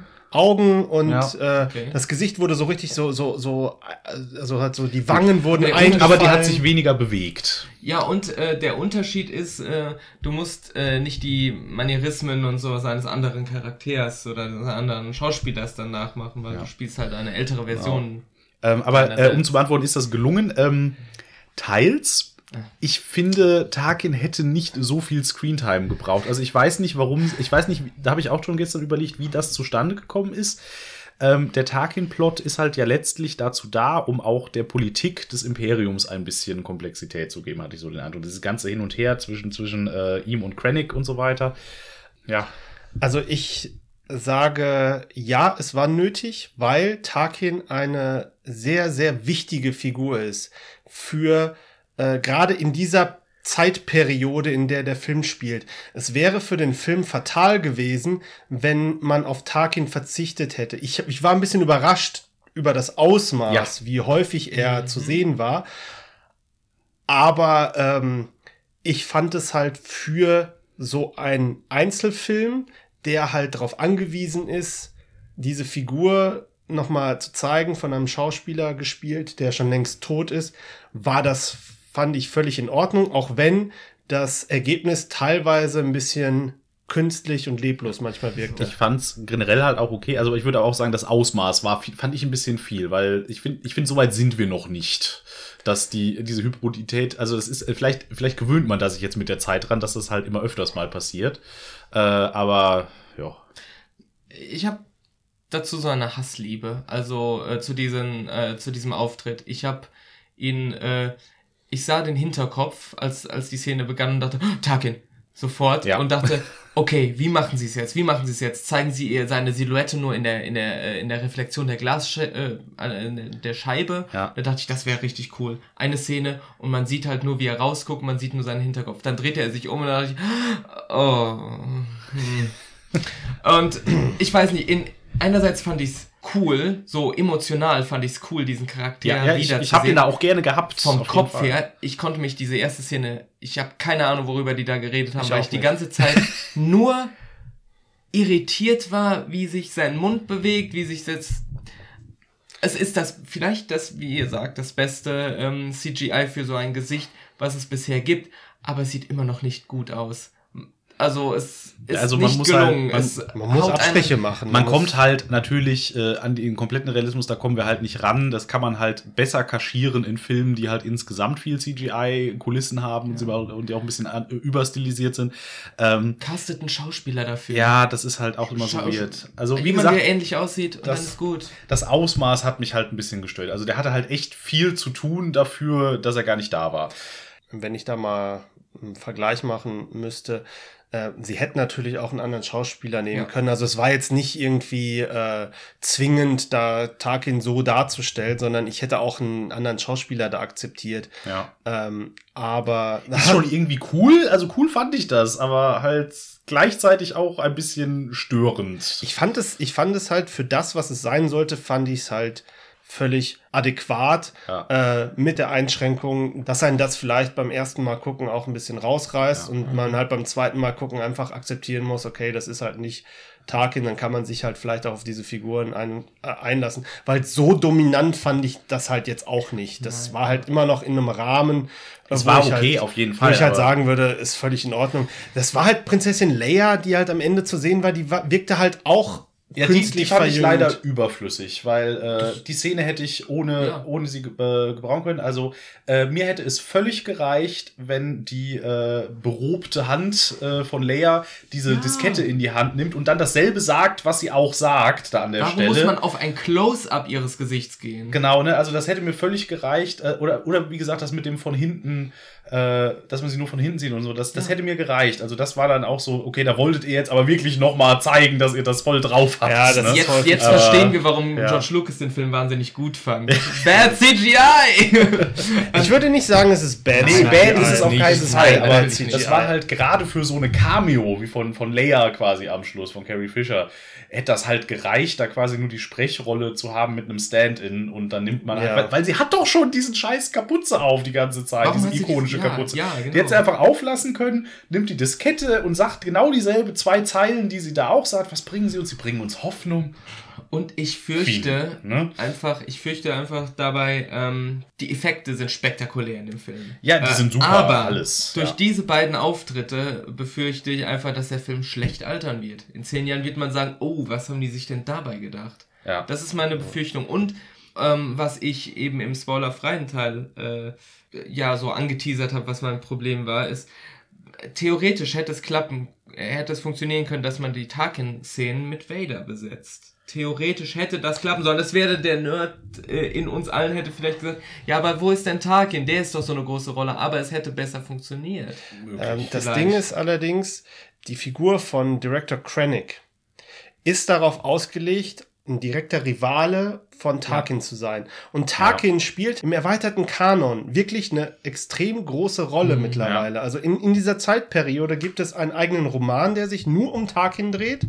Ja. es gibt in der, in der Prequel-Geschichte hierzu, ist Tarkin auch omnipräsent, ja, und da ist halt Krennic und Tarkin, die sich quasi immer so ein bisschen äh, ausstechen wollen, um halt in der Gunst des Imperators nach oben zu kommen, um halt auch mit dem Todesstern-Projekt irgendwie einen Karriereaufstieg zu machen. Und das finde ich halt als Konzept, finde ich das als Story super, weil es einfach ja. diese, diese 20 Jahre Lücke zwischen Episode 3 und Episode 4 wirklich äh, sinnvoll füllt. Und da kann ich dann halt leben, dass sie, dass man da halt so ein paar, so ein paar, so ein paar Szenen ja. gibt, wo halt die CGI Tarkin äh, nicht in jeder Szene wirklich äh, hundertprozentig äh, so, so, überzeugend. So eine, so eine Lebendigkeit ausstrahlt, ja. die halt ein normaler Schauspieler äh, ausstrahlen also würde. Für die die Geschichte, die sie erzählen wollten, hiermit äh, ist es natürlich notwendig gewesen, aber hätte man den Film umstrukturiert äh, und ein bisschen, ja, das Drehbuch noch, äh, dem Drehbuch noch so einen Feinschliff gegeben, dann hätte das, glaube ich, alles sehr viel schöner noch zusammenpassen können. Es gab halt auch äh, normalerweise ist es ja so, gut, Filme haben ein erstes, zweites und ein drittes Drittel ähm, und da passieren verschiedene Storybeats. In diesem Film ist es so, der erste Teil ist eine Geschichte, der, der, das zweite Drittel ist eine Geschichte und das dritte ist eine. Also im ersten haben wir, ähm, Jin ist auf der Suche nach äh, Saw Gerrera, dann das, äh, äh, das zweite Drittel ist ähm, äh, ja, Anschlag auf, äh, auf äh, Galen Erso ja. und das dritte ist dann die Todessternpläne klauen. Ja. Und die ersten beiden Drittel äh, hätte man nicht gebraucht, finde ich. Also bis auf ein paar kleine Szenen, äh, das war eigentlich keine wirklich sinnvolle, wichtige Geschichte. Also ich habe gestern auch so ein bisschen gesponnen mal, ähm, weil ich ja schon erwähnt habe, dass ich den Film ein bisschen komplexer fand, als man es so von Star Wars Gründen, wie man das anders hätte stricken können. Äh, es wird da so eine Kleinigkeit ja sogar mal angeteasert, warum ja Guerrera Jen äh, von sich abgesetzt hat, ähm, weil ja die Rebellen auf die Idee hätten kommen können, damit ihren Vater zu erpressen und so weiter. Das hätte ich auch als Plot interessant gefunden, ja. dass die Rebellen halt, dass halt äh, der ganze Plot eigentlich erstmal darum geht, dass die Rebellen äh, äh, Jen einsacken, um damit irgendwie an diesen bösen äh, Wissenschaftler des Imperiums, der ihr Vater ist, ranzukommen, dass die quasi Jen radikalisieren gegen ihren Vater oder sowas. Das hätte ich auch super mhm. interessant gefunden. Um sie, und dann halt der Twist, dass das ja sein Long Game war, dass er sich da ja eingeschleust hat, um selber dem Imperium zu schaden. Das hätte ich auch cool gefunden. Weil es ist ja sehr früh klar, dass halt äh, gut, eigentlich von der ersten Szene an, da ist Mats Mikkelsen, ist ja da der netteste Mats Mikkelsen, den wir so kennen sonst, äh, als Galen Erso, ähm, dass der halt schon eher so ein Sympathieträger ist die ganze Zeit. Das ist der liebende Vater, wird ja direkt von Anfang an so gezeichnet. Der kann ja gar nicht richtig böse sein, so ungefähr, zumindest so in dem Kontinuum. Ähm, und dann wird ja relativ schnell aufgeklärt, was dem sein Masterplan tatsächlich war. Auch das hätte mehr Punch gehabt, hätten wir mehr von dieser Zwischenperiode gesehen. Ich komme immer wieder darauf zurück. Ja. Ich hätte gerne mehr von Young und Teenage äh, Gen Erso gesehen. Das ist aber auch ja. für Star Wars absolutes Neuland. Bisher ja, haben wir solche, bisher haben wir solche Plotstrukturen nie gehabt. Das äh, sind ja 20, 15 bis 20 Jahre, die oh. da äh, abgedeckt werden müssen. Mhm. Ja, und äh, dafür fand ich es halt ganz cool. Was mir halt zum Beispiel an dem Plot nicht gefallen hat, war diese Subhandlung mit dem geheimen Auftrag von Cassian Andor. Also ich mochte, dass er halt so ein Assassin war und ja. dass er halt auch äh, dann halt quasi Galen Erso nicht umbringen wollte. Das fand ich halt ganz cool, aber so ein bisschen aufgesetzt fand ich halt schon, dass der Film immer darauf aus war, dass die Rebellen die Pläne für den Todesstern dann doch nicht bekommen. Weil das war ja äh, so, es gab diese Nachricht von äh, Galen Erso am Anfang, die hatte Saw Gerrera und es spielt die Nachricht Jin vor. Und Galen ist ja gerade dabei, quasi zu erklären, was er, was er mit den. Ähm, ja, wobei er sagt auch direkt, man bräuchte die Pläne. Also ich glaube, da muss man auch drauf achten. Der sagt an der Stelle, ähm, ich habe diese Schwachstelle eingebaut Ihr müsst aber selber noch mit diesen Plänen gucken, wie er da dran kommt. Ah, okay. Das sagt er da an der Stelle. Also die Nachricht sehen wir ja quasi vollst fast vollständig. Ähm, vielleicht hätte er auch noch mehr erzählt, man weiß es nicht. Aber also ich hatte das Gefühl, dass ich anders verstanden. Ich habe es auch wie Stefan verstanden, dass er gerade sagen wollte, was eigentlich ja, wo also, eigentlich die Schwachstelle ist. Ja, stimmt, er verweist halt aber auch direkt davor eben schon auf die vollständigen Pläne. Also gut, vielleicht müssen wir noch mal gucken. Sehen wir gut, da. aber er hatte ja die Pläne des Todessterns äh, mit, äh, mit Jen Ursos Spitznamen in die Datenbank ja. eingetragen. Also da, doch, es war schon so. Er, er hat schon geplant, dass sie die brauchen. Ja, ja, ja. Ich hatte das Gefühl, die Nachricht hätte vielleicht ausgereicht, um zumindest die Rebellen in so eine Richtung zu schicken. Ja. Aber äh, am zweiten Punkt, wenn Galen Erso gef lebendig gefangen genommen worden wäre, dann mhm. hätte er den Rebellen sagen können, wo halt die Schwachstelle ja. ist. Wobei man da auch wieder sagen kann, äh, generell äh, so typisch Star Wars, warum hat er eigentlich nicht äh, direkt die ganzen Pläne mitgeschickt? Ne? Das ist dann halt, äh, ja, die gibt's halt nur in diesem Lager, aber gleichzeitig kennt er doch eigentlich alles. Ne? Also warum ist in dieser Nachricht halt nur eine also wäre es darum gegangen, mhm. dass die Nachricht nicht verfänglich ist für ihn. Das, das ist sie ja sowieso. Ne? Mhm. Aber äh, warum er da dann halt nicht direkt. Äh, ich habe ja eigentlich damit gerechnet, dass irgendjemand mit dieser, mit dieser Diskette äh, den ganzen Film durch die Gegend tingelt und äh, deswegen dass es darum geht, dass sie die irgendwie irgendwem bringen müssen. Am Ende landet es halt bei Leia. Ähm, und also ja. das fand ich halt der, die ganze Mission, äh, es ist tatsächlich das Problem. Ich habe mich auch die ganze Zeit gefragt, okay, sie sind doch die ganze Zeit kurz davor, diese Pläne zu haben und jetzt ist da eine Flotte von Rebellenschiffen über diesem Planeten und die faxen gerade die Pläne da hoch.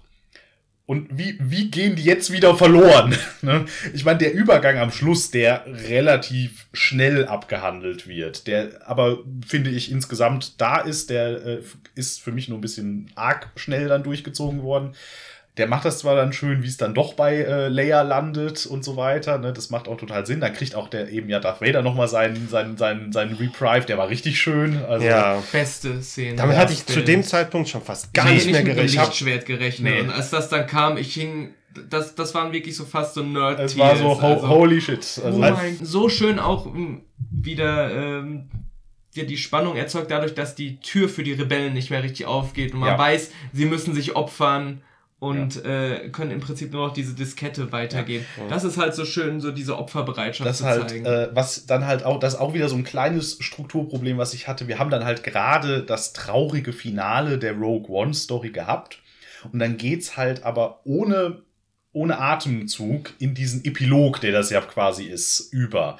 Weil äh, es gibt halt gar keine Pause. Es gibt, äh, die Schlacht geht weiter, obwohl unsere Protagonisten vom Film tot sind Mhm. Ähm, und dann geht die Schlacht aber noch weiter. Das ist einerseits, ja klar, natürlich geht die noch weiter. Ne? Man sieht dann mal, wie es da weitergeht. Das, der Film hätte ja auch quasi dann mit, äh, also ein anderer Film hätte dann so äh, Fade to Black und ein Monat später gemacht oder sowas. Das ne? hat mir aber interessanterweise ja. sehr gut gefallen. Nee, ich fand das generell gut, dass es weiterging. Äh, aber dann ging es mir halt, äh, da passierte plötzlich zu viel auf fünf Minuten für mich. Also ähm, es, war halt, es war halt so hektisch, fand ja. ich. Äh, es war su super cool. Äh, aber ähm, letztlich das, das, was für mich das Fass dann zum Überlaufen gebracht hat, war dann, glaube ich, CGI-Layer. Das war mir dann zu viel einfach an Ja. der Stelle. Das, das wirkte so, als wären ihre Augen zu hoch gewesen. Ich dachte, du setzt die Augen einen Zentimeter weiter runter und dann Nee. hätte sie gut ausgesehen, aber Ja, nee, da, gar nicht mal so deswegen, sondern weil ich dachte, okay, okay, jetzt haben wir den Darth Vader Fanservice, okay, wo ist die Corvette, wo ist die Ah, da ist die Corvette, okay, oder wie auch immer dieses Schiffmodell heißt, keine Ahnung. Äh, und äh, okay, ach ja, okay, jetzt sind wir auf dem Schiff, was am Ende von, was am Anfang von Episode 4 ist. Okay, geil. Äh, und dann plötzlich kommt da noch so diese kleine Fanservice-Bombe zum Schluss quasi. Die war mir dann so ein bisschen zu viel, glaube ich. ne? Ja, ja, das, da, da bin ich. Bin Das ist, glaube ich, eher das Problem. Also weniger, dass das direkt so weitergeht, sondern das war mir dann einfach insgesamt zu viele Pötte Ich habe plötzlich. ich hab nicht ganz verstanden, warum Leia in ihrer Corvette äh, in dem Mutterschiff der Mon Calamari da irgendwie drinsteckt, um dann halt rausgeschossen zu werden. weil das einfach, weil ja. äh, sie den Übergang zur Episode 4 machen müssen. ja. Ja, und das Äh, ist Das ist der einzige Grund. Es gibt Ja. keinen Grund, warum hab- sie da ist. Ich weiß nicht, ob ihr es äh, gesehen habt, eine Minute vorher sieht man schon mal so eine Corvette da fliegen. Ja, ja. Ne? Und ich dachte, oh, dann ist sie bestimmt, dann ist sie bestimmt. Und dann cuttet das gleich dahin, wie Vader denen hinterher fliegt. Weil, weil diese Corvette, die da fliegt, die hat es nämlich auch geschafft, noch zu escapen, bevor dann der, äh, der, der Vader Star Destroyer plötzlich erscheint, wo dann, was auch sehr cool war. Das Ähm, war Wahnsinn, wo ne? er aus dem Hyperraum Aber dann kommt, habe ich ne? nämlich eigentlich Ja. gedacht, okay, das ist jetzt die eine Corvette mit Leia, die entkommen ist. Und dann bratzt Vader alles weg und nimmt dann die Verfolgung auf. Ne? Und dann haben sie es aber noch mal versucht, eben räumlich auf einen Spot zu kriegen. Also ich, ich hatte das Gefühl, das war halt so viel, das wäre organischer gelaufen, wären das zwei bis drei Szenen gewesen. Und das war quasi eine Szene, die einfach nicht aufhörte. Ich hätte es eigentlich besser gefunden, wenn das Ende so gewesen wäre, dass Vader quasi dieses Mutterschiff da zerbrezelt, ja, und äh, die Pläne allerdings einfach nur an das Schiff von Leia gefunkt werden. Ja. Also und nicht, nicht halt diese, die, wirklich diese Staffelstabübergabe. Das durch war die- halt durch cool und dramatisch, aber es war eigentlich Blödsinn. Ja, weil, weil ich hatte. ich Wobei, hatte, Entschuldigung, wobei Rebellenfrequenzen alle gestört und so, haben sie auch erwähnt. Ja. Funk ging ja nicht so gut. Äh, ich ich fand es gut, dass man was Haptisches hatte, dass Ja. sie weitergeben mussten. Es- also es passt- dramaturgisch es funktioniert es besser. dramaturgisch besser auf jeden Es Fall. passt auch Ja. in den Kanon, weil in Episode 4 von Data Tapes gesprochen Mhm. wird. Aber äh, ich finde es halt glaubwürdiger, wenn halt die Korvette wirklich nur so ein Konsularschiff gewesen wäre und die dann halt die einzigen waren, die halt diese Pläne hätten bekommen können. Und die muss dann halt zusehen, dass die weiterkommen. Allerdings würde, ja, dann würde sich wieder das Logikfehler, äh, das Logikloch aufmachen. Warum haben die die denn dann nicht äh, einfach weitergesendet an die entsprechende Ja, Stelle? Ja. also Dementsprechend ist halt, Gott sei Dank Also gibt es noch Tapes. Ja, also mit, mit Logik müssen wir da nicht so genau nehmen. Da ist halt, das habe ich ja auch schon erwähnt, bei Star Wars ist das mit äh, der Logik, vor allen Dingen was so die Technik angeht, manchmal nicht so weit her. Ne? Mhm. Wir müssen ein Kabel verlegen für den Uplink und dann gibt's einen Master-Switch. Oh, das und das niedlich. Ist, Das das ist ist so alles niedlich, das, das ne? ist auch Das ist- okay. Ne? genau. Und dann ist da wirklich ein verdammter analoger Hebel, den jemand umlegen muss und so, was der halt auch, mitten äh, in der Natur steht. mitten, mitten in der Pampa steht. ähm, das macht alles nicht viel Sinn, aber das war dann sehr Ja. Star Wars, fand ich. das Genau, war dann also- halt wie Obi-Wan, der den Schildgenerator an dem nicht mit, nicht mit Geländern gesicherten komischen Ding ausschalten Genau. muss, während da Leute rumlaufen. Das Ja. ist völlig Banane, aber. Oder natürlich die äh, Datasetten da selbst, die sie auch mit so komischen Greifarmen da rausholen müssen. Also das ist auch alles völlig Banane, aber Das passt dann schon zusammen. Ne? Das Ende gefiel mir halt am besten am ganzen Ja. Film. Also das war schon toll. Ähm, Die Schlacht war super. Wahnsinn, ja. Die Schlacht fand ich super. Das war eine der besten, erstmal Raumschlachten. Also ist vielleicht Ja. nicht die beste Raumschlacht in Star Wars, aber da find, gefällt mir halt vielleicht die aus Rückkehr der Jedi-Ritter noch, noch einen Tick besser. Ähm, aber was halt da aufgefahren wurde, war schon wirklich spektakulär. Vor allen Dingen, weil halt uns auch so Episode 7 so eine Raumschlacht wirklich so vorenthalten hat. Und auch die Bodenschlacht war dann äh, überraschend spektakulär. Was ich zum Beispiel nicht mochte, waren diese äh, komischen, waren halt die neuen AT-STs, diese AT, AT-CTs. Äh, Mhm. Ach, die, mit den Truppentransporter-Dingern drin. Genau, Ja, weil, ja. weil ich hatte das Gefühl, die, da, damit wurde überhaupt nichts gemacht in dem Nö. Film. Nö, die stampften so äh, Das- das war- durch die Gegend. Das war so Technik-Fanservice. Ja, wir haben hier ein neues Modell gebaut. Und es gab diesen, diesen, Mehr Toys. Und, ja, oder es gab dieses neue Thai-Modell, diesen Thai Striker, dieses, äh, was halt, wenn du, wenn du in Toys R Us gehst, siehst du das Ding halt äh, überall und das hatte halt irgendwie nur so, es war so, so in zwei, drei Szenen mal Ja, zu sehen. das ist halt, das ist halt Disney. Das ist halt, äh, Und, das ist halt Merchandise. Ja. Ähm, kann man da dann gut machen, weil die haben ja durchaus äh, ihren Zweck erfüllt da, aber jetzt für den Film war es jetzt eigentlich irrelevant. Ne? Apropos äh, verschenktes Potenzial, können wir kurz über Darth Vader sprechen und ob das verschenktes Potenzial war? Ist es gut, dass er nur gefühlte, nö, nicht gefühlte, dass er nur vier Minuten im Film ist? ich sage ja. Definitiv. Ich, ich finde das so, äh, also ich sag mal so, ich war halt von der, er hat ja zwei Szenen. Von der ersten Szene, da war ich erstmal überrascht. Ich fand das erstmal ähm, herrlich dämlich, dass äh, Darth Vader in einem, ähm, einer Ferienwohnung wohnt, die von Sauron designt wurde. Ja, daran habe ich auch gedacht. ähm, also Welcome dann, to Mordor. ja, äh, ich weiß nicht, ob diese, diese Bude, wo der da haust, ob das irgendwie im Expanded Universe ich glaube ja. äh, wahrscheinlich super relevant ist. Das, das schreit halt nach, das hat sich ein Romanautor im Expanded Universe ausgedacht, Ja. weil das sehr spektakulär sich beschreiben lässt mit einem Lavafluss, der durch das Gebäude führt. Weil er sich so gerne daran erinnern will, wie er an den Ja. Mustafa verbrannt ist bei lebendigem Leibe. und so weiter. Also äh, ansonsten fand ich das halt nett, dass sie eben nicht direkt eingestiegen sind mit Vader macht alles kaputt. Äh, sondern so eine äh, Vader-Banter-Szene gemacht haben, die war, wie er ja auch in Episode 4 eingeführt wurde, als er sich dann da mit den mit, mit Tarkin und Co. Ähm, verbal kloppt primär. Und dann auch sein, sein blöder Onliner mit, äh, mit, dem, mit dem Joke on your aspirations. Das ist halt so Ah, scheiße, dass es ja. schon fast wieder gut ist. Ne? Äh, oder, aber äh, fand ich halt ganz nett. Ich wäre allerdings echt ein bisschen enttäuscht gewesen, hätte es diese Bad Attitude-Szene am Schluss dann nicht gegeben. Das Ja. hätte ich halt echt. Ja, ja. Die kam dann halt tatsächlich auch so schön aus dem Nichts, das war dann geil. Also, Ich hatte, ähm, ja. ich hatte schon vorher gehört, dass es eine Wahnsinnsszene mit Vader geben soll. Und als die dann da kam, dann dachte ich so, was, Da- da muss noch was kommen, ne? Jetzt? Ja, also irgendwie komisch. Ja. Ich fand auch leider, und da kann er nichts für, aber James Earl Jones Stimme, die war wahnsinnig alt und träge irgendwie. Also es wirkt, Sie, sie haben viel drauf seltsam. rumgefiltert, aber gut, das ist halt. Klang seltsam, aber ich meine, das ist sowas, das kann ich viel, viel besser verschmerzen als jetzt zum Beispiel in CGI Tarkin. Das Lustige ist, ich fand, der klang sogar anders als in Star Wars Rebels. In Star Wars Rebels spricht James Earl Jones auch ab und zu mal Darth Vader. Und da war, glaube ich, Darth Vader noch ein bisschen, er klang da noch ein bisschen Das besser. das ist so ein typisches Ding. Äh, das ist ein, vielleicht ein Filmfehler oder so ein, so ein Schönheitsfehler, der dann aber irgendwann vom Expanded Universe dann aufgegriffen wird. So, ja, an dem Tag war äh, Vaders Mo Voice Modulator nicht ganz intakt. Kurz vor Episode 4 hat er dann einen neuen Gab's ein bekommen. Firmware-Update. Genau. Du verwechselst- dann diese typischen Sachen, Ja, die dann irgendwie dann wieder ist- kommen. Du verwechselst das gerade mit Star Trek. Ja, da würde es definitiv passieren. Ja. Bei Star Wars gibt es auch manche Erklärungen, Ja. aber nicht so. Der, der so Technikkram Detail. bei, der Technikkram bei Star Wars ist halt tendenziell immer so Fantasy-Technik. Auch schon, äh, ja, ja, die Kyber-Kristalle treiben jetzt auch den Laser des Todessterns an. Äh, I so. guess. Und I guess, ja, also machen sie halt, ne? Ähm, das ist halt alles, das, das, das ist völlig irrelevant, ähm, äh, ist halt. Das äh, hatte cool, aber so eine nette, das hatte so ein nettes Subthema halt, dass die, die Kyberkristalle der Jedi, Ja. die Massenvernichtungswaffe des Imperiums Ja, ja, äh, betreibt. Und Es- die Kyber-Kristalle spielen halt auch in diesem Catalyst-Roman Mhm. halt wirklich so eine ganz entscheidende Rolle und wo es halt auch wirklich darum geht, dass die halt wirklich auch was richtig Besonderes ist und was das Imperium macht, um an diese ranzukommen und wie sie, wie wenig Respekt sie haben vor den Jedi, dass sie halt da alles kaputt machen, Ja. um an die Dinger ranzukommen. Äh, dass dann auch zum Beispiel ein, ein äh, Krennic dann, ähm, oh, that- that's beautiful, als sie dann halt äh, Jeddah in, in die Luft gejagt haben und so, dass er das halt auch so ganz so nonchalant äh, äh, einfach so macht und so, das unterstreicht. Das war so einer seiner stärksten Momente, weil ich dachte mir so, okay, he doesn't give a shit, dem ist das wirklich alles egal, ne? Ja.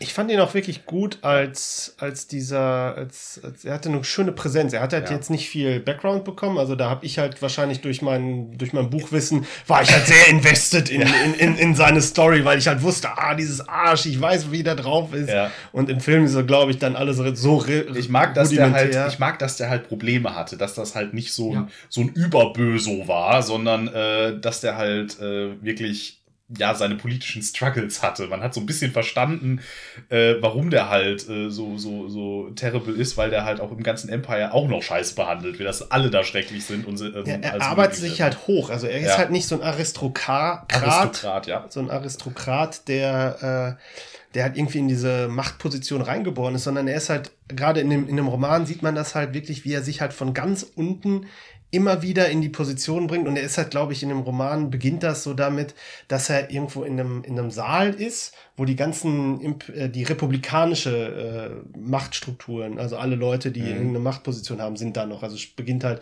während der Klonkriege. Und er setzt halt irgendwie am Ende des Saals und er nimmt sich halt vor, immer weiter nach vorne zu kommen, auf immer bessere Plätze in diesem Ding. Und der, der ganze Roman äh, zeigt halt, was der halt alles macht, um das mhm. zu erreichen. Und dieser Film zeigt das dann quasi. Ja, will ich auch unbedingt so lesen. Also ich hatte halt auch echt viel, äh, das macht generell hat man halt oft das Gefühl, äh, man kann halt von der Vorgeschichte durchaus da profitieren bei einigen. Äh, In diesem Figuren. Fall also auf jeden Fall. Eben gerade auch, weil ich halt auch gerne mehr über, über äh, Galen Erso erfahren hätte und so weiter. Ne? Den fand ich, also Mats Mikkelsen hat halt eine derartige Bildschirmpräsenz, selbst wenn er nur fünf Zeilen kriegt, ist das geil. Ne? Mhm. Äh, das ist halt Mats Mikkelsen, deswegen, aber. Äh, die Vorgeschichte ist halt nicht spektakulär. Nee, aber ich, aber ich wüsste gerne mehr über die Person. Genau. Ne?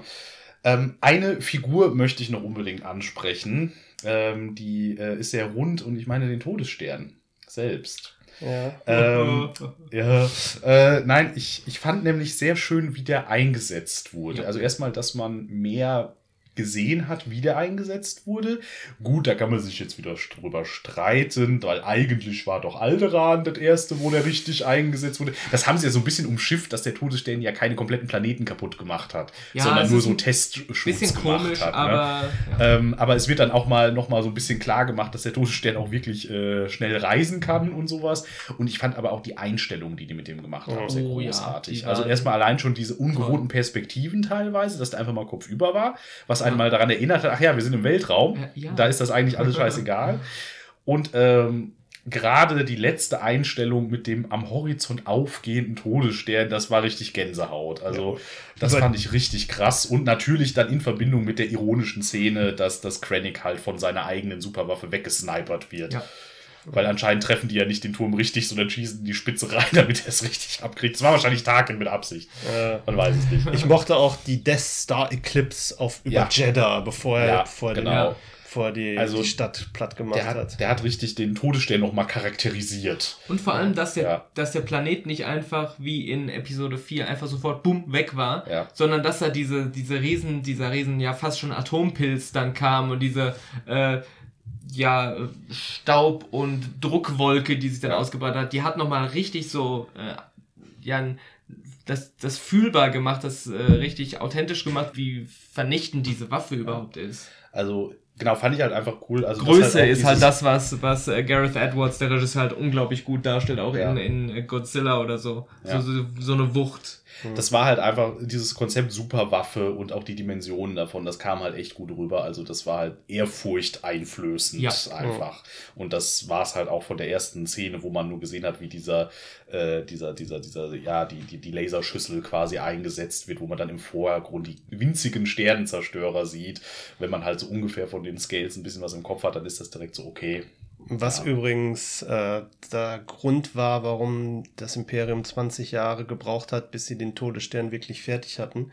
Weil man sieht ja in Episode 2, wie auf dem Planeten Geonosis da halt jemand so ein, so ein Hologramm hat, mhm. wo äh, der Todesstern zu sehen ist. Und dann denkst du halt so, warum haben die denn jetzt 20 Jahre gebraucht, um das Ding fertig zu machen? Ja. Und das ist einfach dieser, die hatten halt die Pläne davon, aber der, die, die Superwaffe funktionierte nicht. Und deswegen brauchten ja. sie halt Galen Urso ja. und seine Forschung. Das, um das halt macht halt voll Sinn, dass man damit diese Lücke zumacht. Das genau. Und das, das, fand ich halt cool. Das sind halt, das ja. sind halt solche Sachen, wo halt jetzt dieser Film und auch der Roman halt so eine, so eine kleine Logiklücke, die es halt gab, wo man sich halt immer gefragt hat, ja, hm, weil der, den Todesstern, da haben sie 20 Jahre gebraucht, um den fertig zu machen. Und der zweite Todesstern, der ist dann halt innerhalb von fünf Jahren wieder äh, fast einsatzbereit ja, oder so. Ja. und er gibt generellen Logik und Ressourcenmanagement mal abgesehen wieder. Das ist dann wieder äh, Star Wars Tech. Ne? Lies das Buch. Ja, ja, Wird's erklärt. Wird alles erklärt, aber äh, ist trotzdem physikalisch völliger, völliger Blödsinn. Aber, Ja. ja, ja, nee, aber da, da, darum geht's ja gar nicht. Genau. Ähm, so, wir müssten so langsam mal zum Ende kommen. Hat vielleicht jeder noch so eine Sache, die er unbedingt loswerden möchte über den Film?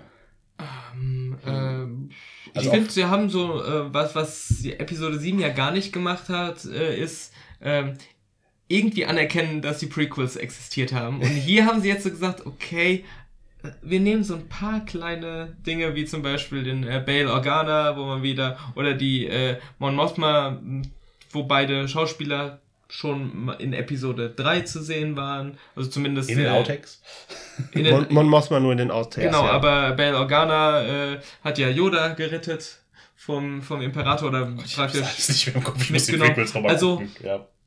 Ich bin auch so jemand wie viele, die die Prequels nicht wirklich mögen, aber ich meine, es gehört halt dazu und ich Mhm. finde, man kann da auch Sachen raus übernehmen und das Ja. fand ich ganz, ganz nett. Sie Ja. sind ja auch immer noch Kanon. Also äh, sie werden halt. Die nicht werden viel- Kanon bleiben. Sie werden halt, sie werden halt weitestgehend ignoriert, aber sie Ja. äh, sind also Gar nicht mal. in- also zumindest in den Filmen ja, in den Filmen aber halt, äh, ne? Ja. immer, immer, immer, der, ich finde das halt faszinierend, was sie im erweiterten Kanon machen, weil da habe ich immer das Gefühl, jede Publikation, die so rauskommt, die, die versucht so die Prequels so zu elevaten. Ja, also Apologie. Im, im, immer so, immer solche Sachen reinmachen, die die Prequels mit dem Wissen besser machen. Ja. Oder halt die Clone Wars TV-Serie, wenn man die guckt, äh, habe ich hab, komme ich mit Anakin Skywalker klar, komme ich mit mit der mit der ganzen Politik klar, was da passiert. Das, das, das hat Hand und Fuß. Da gibt's zwar auch immer Kiddie-Folgen und mal Folgen, die halt ein bisschen ernster sind und so, aber ähm, da komme ich halt mit den Figuren besser zurecht und das hebt halt die Prequels so ein bisschen auf so ein neues Niveau, wo ich einfach sagen kann, okay, wenn ich das halt kenne, komme ich damit besser klar. Ich fand halt auch zum Beispiel noch erwähnenswert so ein paar Easter Eggs, die mir Ja. aufgefallen sind. Also ähm, zum Beispiel gibt es in der Raumschlacht am Ende äh, Rebellenpiloten, die zu sehen sind, die eindeutig äh, irgendwelche, das sind wahrscheinlich irgendwelche Stock-Footage, was sie aus Episode 4 genommen haben, mit irgendwo halt irgendein äh, Y-Wing-Pilot irgendein, irgendein Kommando gibt an irgendein anderes äh, Schiff. Wahrscheinlich so nicht verwendetes Material Ge gewesen. genau, und das ist halt, Von das ist derselbe 4. Schauspieler, das ist halt wahrscheinlich einfach eine Szene aus Episode 4. Und dann ist halt der Pilot aus der Schlacht um den Todesstern äh, in Episode 4, war halt auch an dieser Schlacht beteiligt. Das ist cool. Ja. Das und ist cool. äh, Ja. es gab auch zum Beispiel, äh, gehen die halt, äh, Jin und Cassian Endor gehen, glaube ich, äh, über die Yavin-Basis und dann hört man so über den, ähm, über den Lautsprecher so äh, General Syndola, äh, bitte melden, General Syndola und dann ist halt so, ha, General Syndola, ist das jetzt eine Anspielung darauf, dass Captain Hera Syndola aus äh, Rebels zu dem Zeitpunkt von Rogue One dann halt Aha. einen Generalsposten hat oder, oder wird da halt irgendwie auf ihre Familie Ich, ich merke, ich muss Rebels gucken endlich. ja. Ich glaube auch, dass die Ghost, äh, das Raumschiff aus äh, Rebels, ist, glaube ich, auch in der Endschlacht zu sehen. Es gab zum Beispiel in einem Trailer, wurde das so analysiert, dass halt ein Schiff sein könnte. Ich habe es jetzt beim Film gucken, ich habe versucht darauf zu achten, aber es ist mir nicht, äh, Ja. ist mir nicht begegnet. Aber Das sind halt solche kleinen Kleinigkeiten, die Ich- mir aufgefallen Ich sind. musste leider ein bisschen lachen, als sie, äh, als Bail Organa sagte, hm, okay, ich gehe jetzt von Navi- Yavin 4, ich habe nämlich einen wichtigen Termin auf Alderaan. Oh no! Und ich äh, sagte so, so, lehnte mich so rüber im Kino zu Stefan und sagte so, worst decision ever.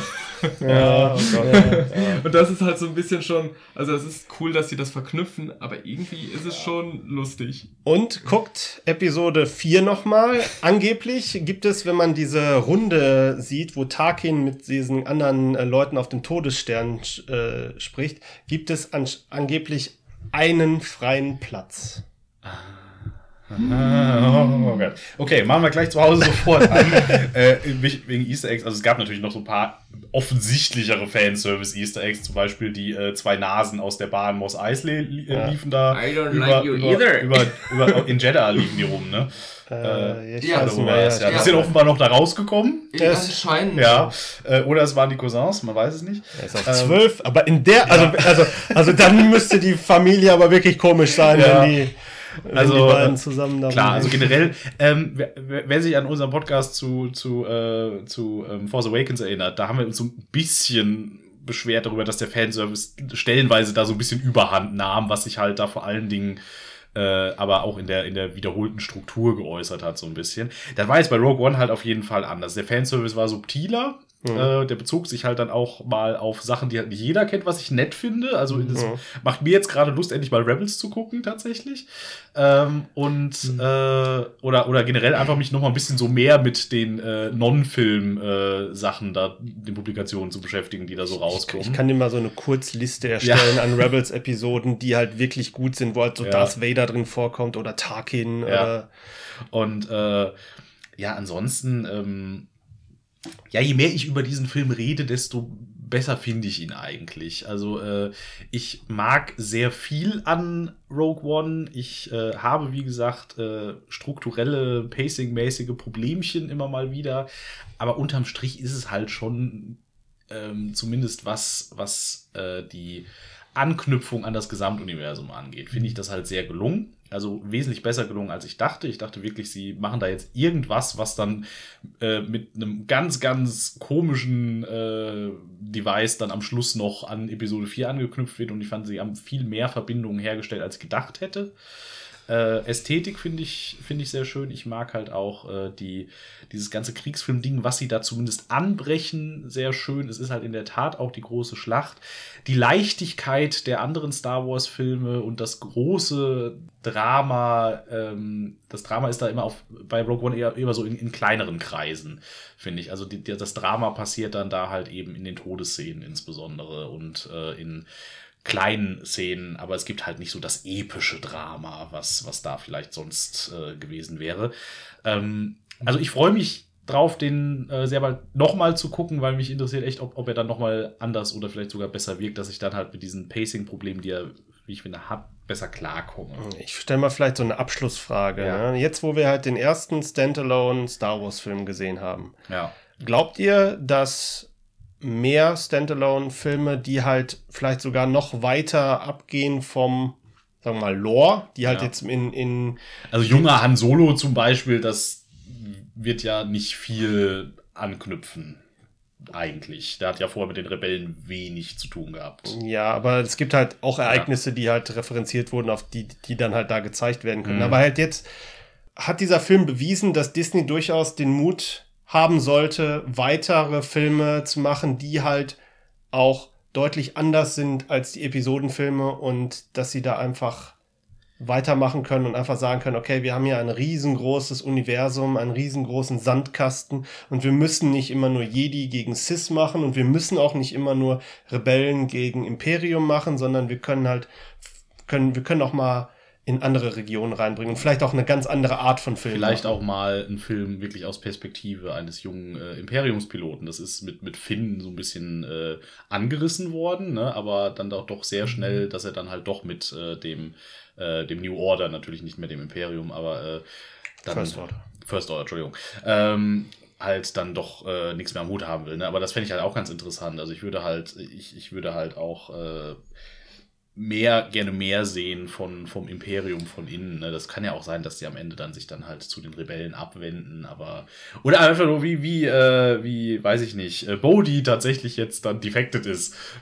Ich glaube, da so wird auf jeden Fall ein ne? Roman kommen ja. oder ein Comic. Irgend sowas, sowas. Ne? Aber um deine Frage direkt dazu beantworten, ich glaube, so viel Mut brauchen die da gar nicht. Die haben halt einfach mit äh, Star Wars und dem Universum. Sie, sie, sie haben, glaube ich, jetzt wirklich das Universum so ein bisschen aufgemacht damit. Das ist jetzt ganz gut gelungen. Es ist jetzt halt noch nah dran an der Saga. Äh, die Frage ist halt, ähm, wie entwickelt sich das weiter? Gehen sie denn weiter weg? Machen, trauen sie sich das, noch ja. weiter wegzugehen? Ich weiß nicht, ob sie sich das trauen. Weil es kann jetzt zum Beispiel sein, dass es auch zwischen den neuen Episoden jetzt Lücken entstehen, die man dann auf ähnliche Art und Weise füllen kann. Man wissen ja auch nicht, was da jetzt noch kommt. Ne?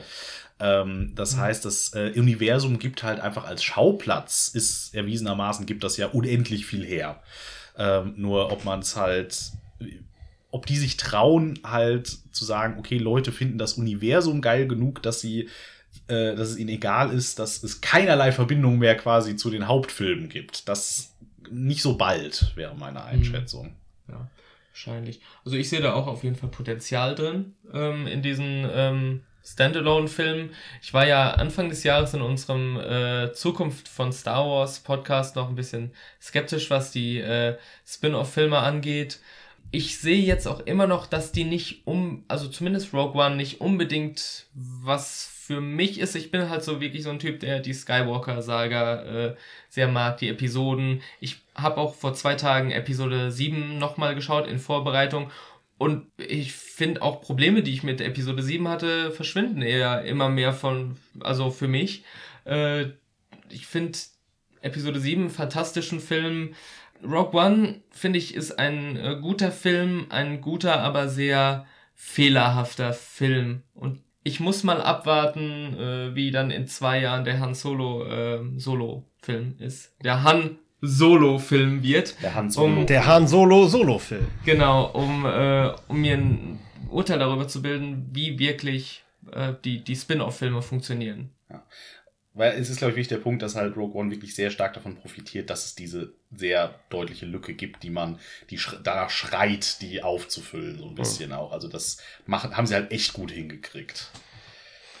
Ja. Ja, ich glaube, damit ist für den Moment alles gesagt. Wir gucken den dann noch zehnmal und machen dann noch einen Podcast oder so. Also äh, überlegen wir uns noch. Wir, wir ähm, hätten noch so viel kritisieren können. Ja. Ich fand zum Beispiel auch, die Rebellen hätten noch ein bisschen mehr Frauen in ihrer Truppe vertragen ja, können. Die Rebellen oder hätten noch, noch fieser sein können. Also ja. Also ich, ich, mag das, wenn, ich mag halt sehr gerne, dass der Film so ein bisschen dieses schwarz-weiß, gut-böse Ding so ein bisschen aufweicht. Aber davon hätte ich gern noch mehr. Und, und, und mir hat es auch nicht gefallen, dass die Lyra am Anfang direkt sterben musste. Was Aber ich, wieder ist, weil du die Bücher gelesen, das Buch gelesen hast. Und, und weil es ein schreckliches Trope ist. Ja, natürlich. Was äh, ja. In, in, Filmen gerne mal so verwendet wird. Die Frau ist halt immer diejenige, die dann halt sterben muss und dann ja, ist aber auch der, der Vater, der sterben muss und dann hat die Protagonistin oder der Protagonist dann eine Motivation. Ist halt langweilig. Ja, aber, aber ist halt auch Star Wars, die sind halt bei sowas dann eben wieder simpel gestrickt. Das meine ich. Genau. Das ist für genau. mich dieser Widerspruch die ganze oh. Zeit. Ne? Sie wollen mehr, aber, aber machen das dann zu flach. Ne? Das ja. ist so ein bisschen mein Problem. Ähm, aber wir werden sehen, wie sich das weiterentwickelt. Ja. Und ich bin sehr gespannt. Ich habe es gemocht und äh, ja. War klar, war ein guter Film. Ach, guter Film war so ein sehr guter ah, Film, ja. aber äh, ja, und, äh, doch also ich, äh, ich, sehr ich, gut für Star Wars Universum. Ja, also äh, ich, aber da ist ja auch nicht viel, also immer noch besser als die Prequels. Deutlich besser. Prequel we have. Ja. Also, also wir haben jetzt ein gutes Prequel. Ja, genau. Endlich. Das vierte Prequel ist das gute Prequel. Ich sage als Kontrast zu Yannick, es ist der beste Star Wars Film, den wir seit Rückkehr der Jedi Ritter hatten. Ich würde das den Film, ich würde den Film deutlich auch, auch noch einen Tick über äh, Episode 7 stellen. Ich mochte Episode 7 wirklich, wirklich sehr, sehr gerne. Ähm, aber je häufiger ich ihn sehe, desto eher merke ich, wie abhängig dieser Film davon ist, was man daraus machen wird. Ja. Und dieser Film steht für sich alleine, passt Fall. sich super ein und dementsprechend kann ich den schon mal aus dem Grund sagen, der steht ein bisschen höher in der. Episode 7 hat mir auch mehr Spaß gemacht. Das auch, Aber das ja. sagt halt nichts über handwerkliche Qualitäten aus, unbedingt. Handwerklich war Episode Auch 7. gut, ja, ja, aber. aber gesagt, okay, ja, das, das sind halt Meinungen. Eben, äh, das kommt da so ein bisschen Meinung. drauf an. Das ist so die Geschmackssache. Es genau. soll ja auch Leute geben, die äh, auf Episode 2 schwören. Äh, ja, das ist halt so eine Millimeterentscheidung. Ja, ne? genau. Also ich, für mich hat der Film halt, gerade auch durch die Buchkenntnis, hat der Film halt deutlich mehr zu bieten gehabt, als ja. vielleicht das, was ihr dann halt im Kino gesehen habt. Deswegen mhm. würde ich vielleicht halt sagen, so geil, ich setze den. Fange ich halt heute Abend an zu lesen. Ich gebe dir das gleich mit. Wundervoll. Also dann. Und alle sind glücklich. Genau. Okay, so, jetzt aber wirklich Feierabend. Wir äh, sind Schundkritik. Wir haben Rogue One geguckt und haben übermüdet euch jetzt hier was erzählt.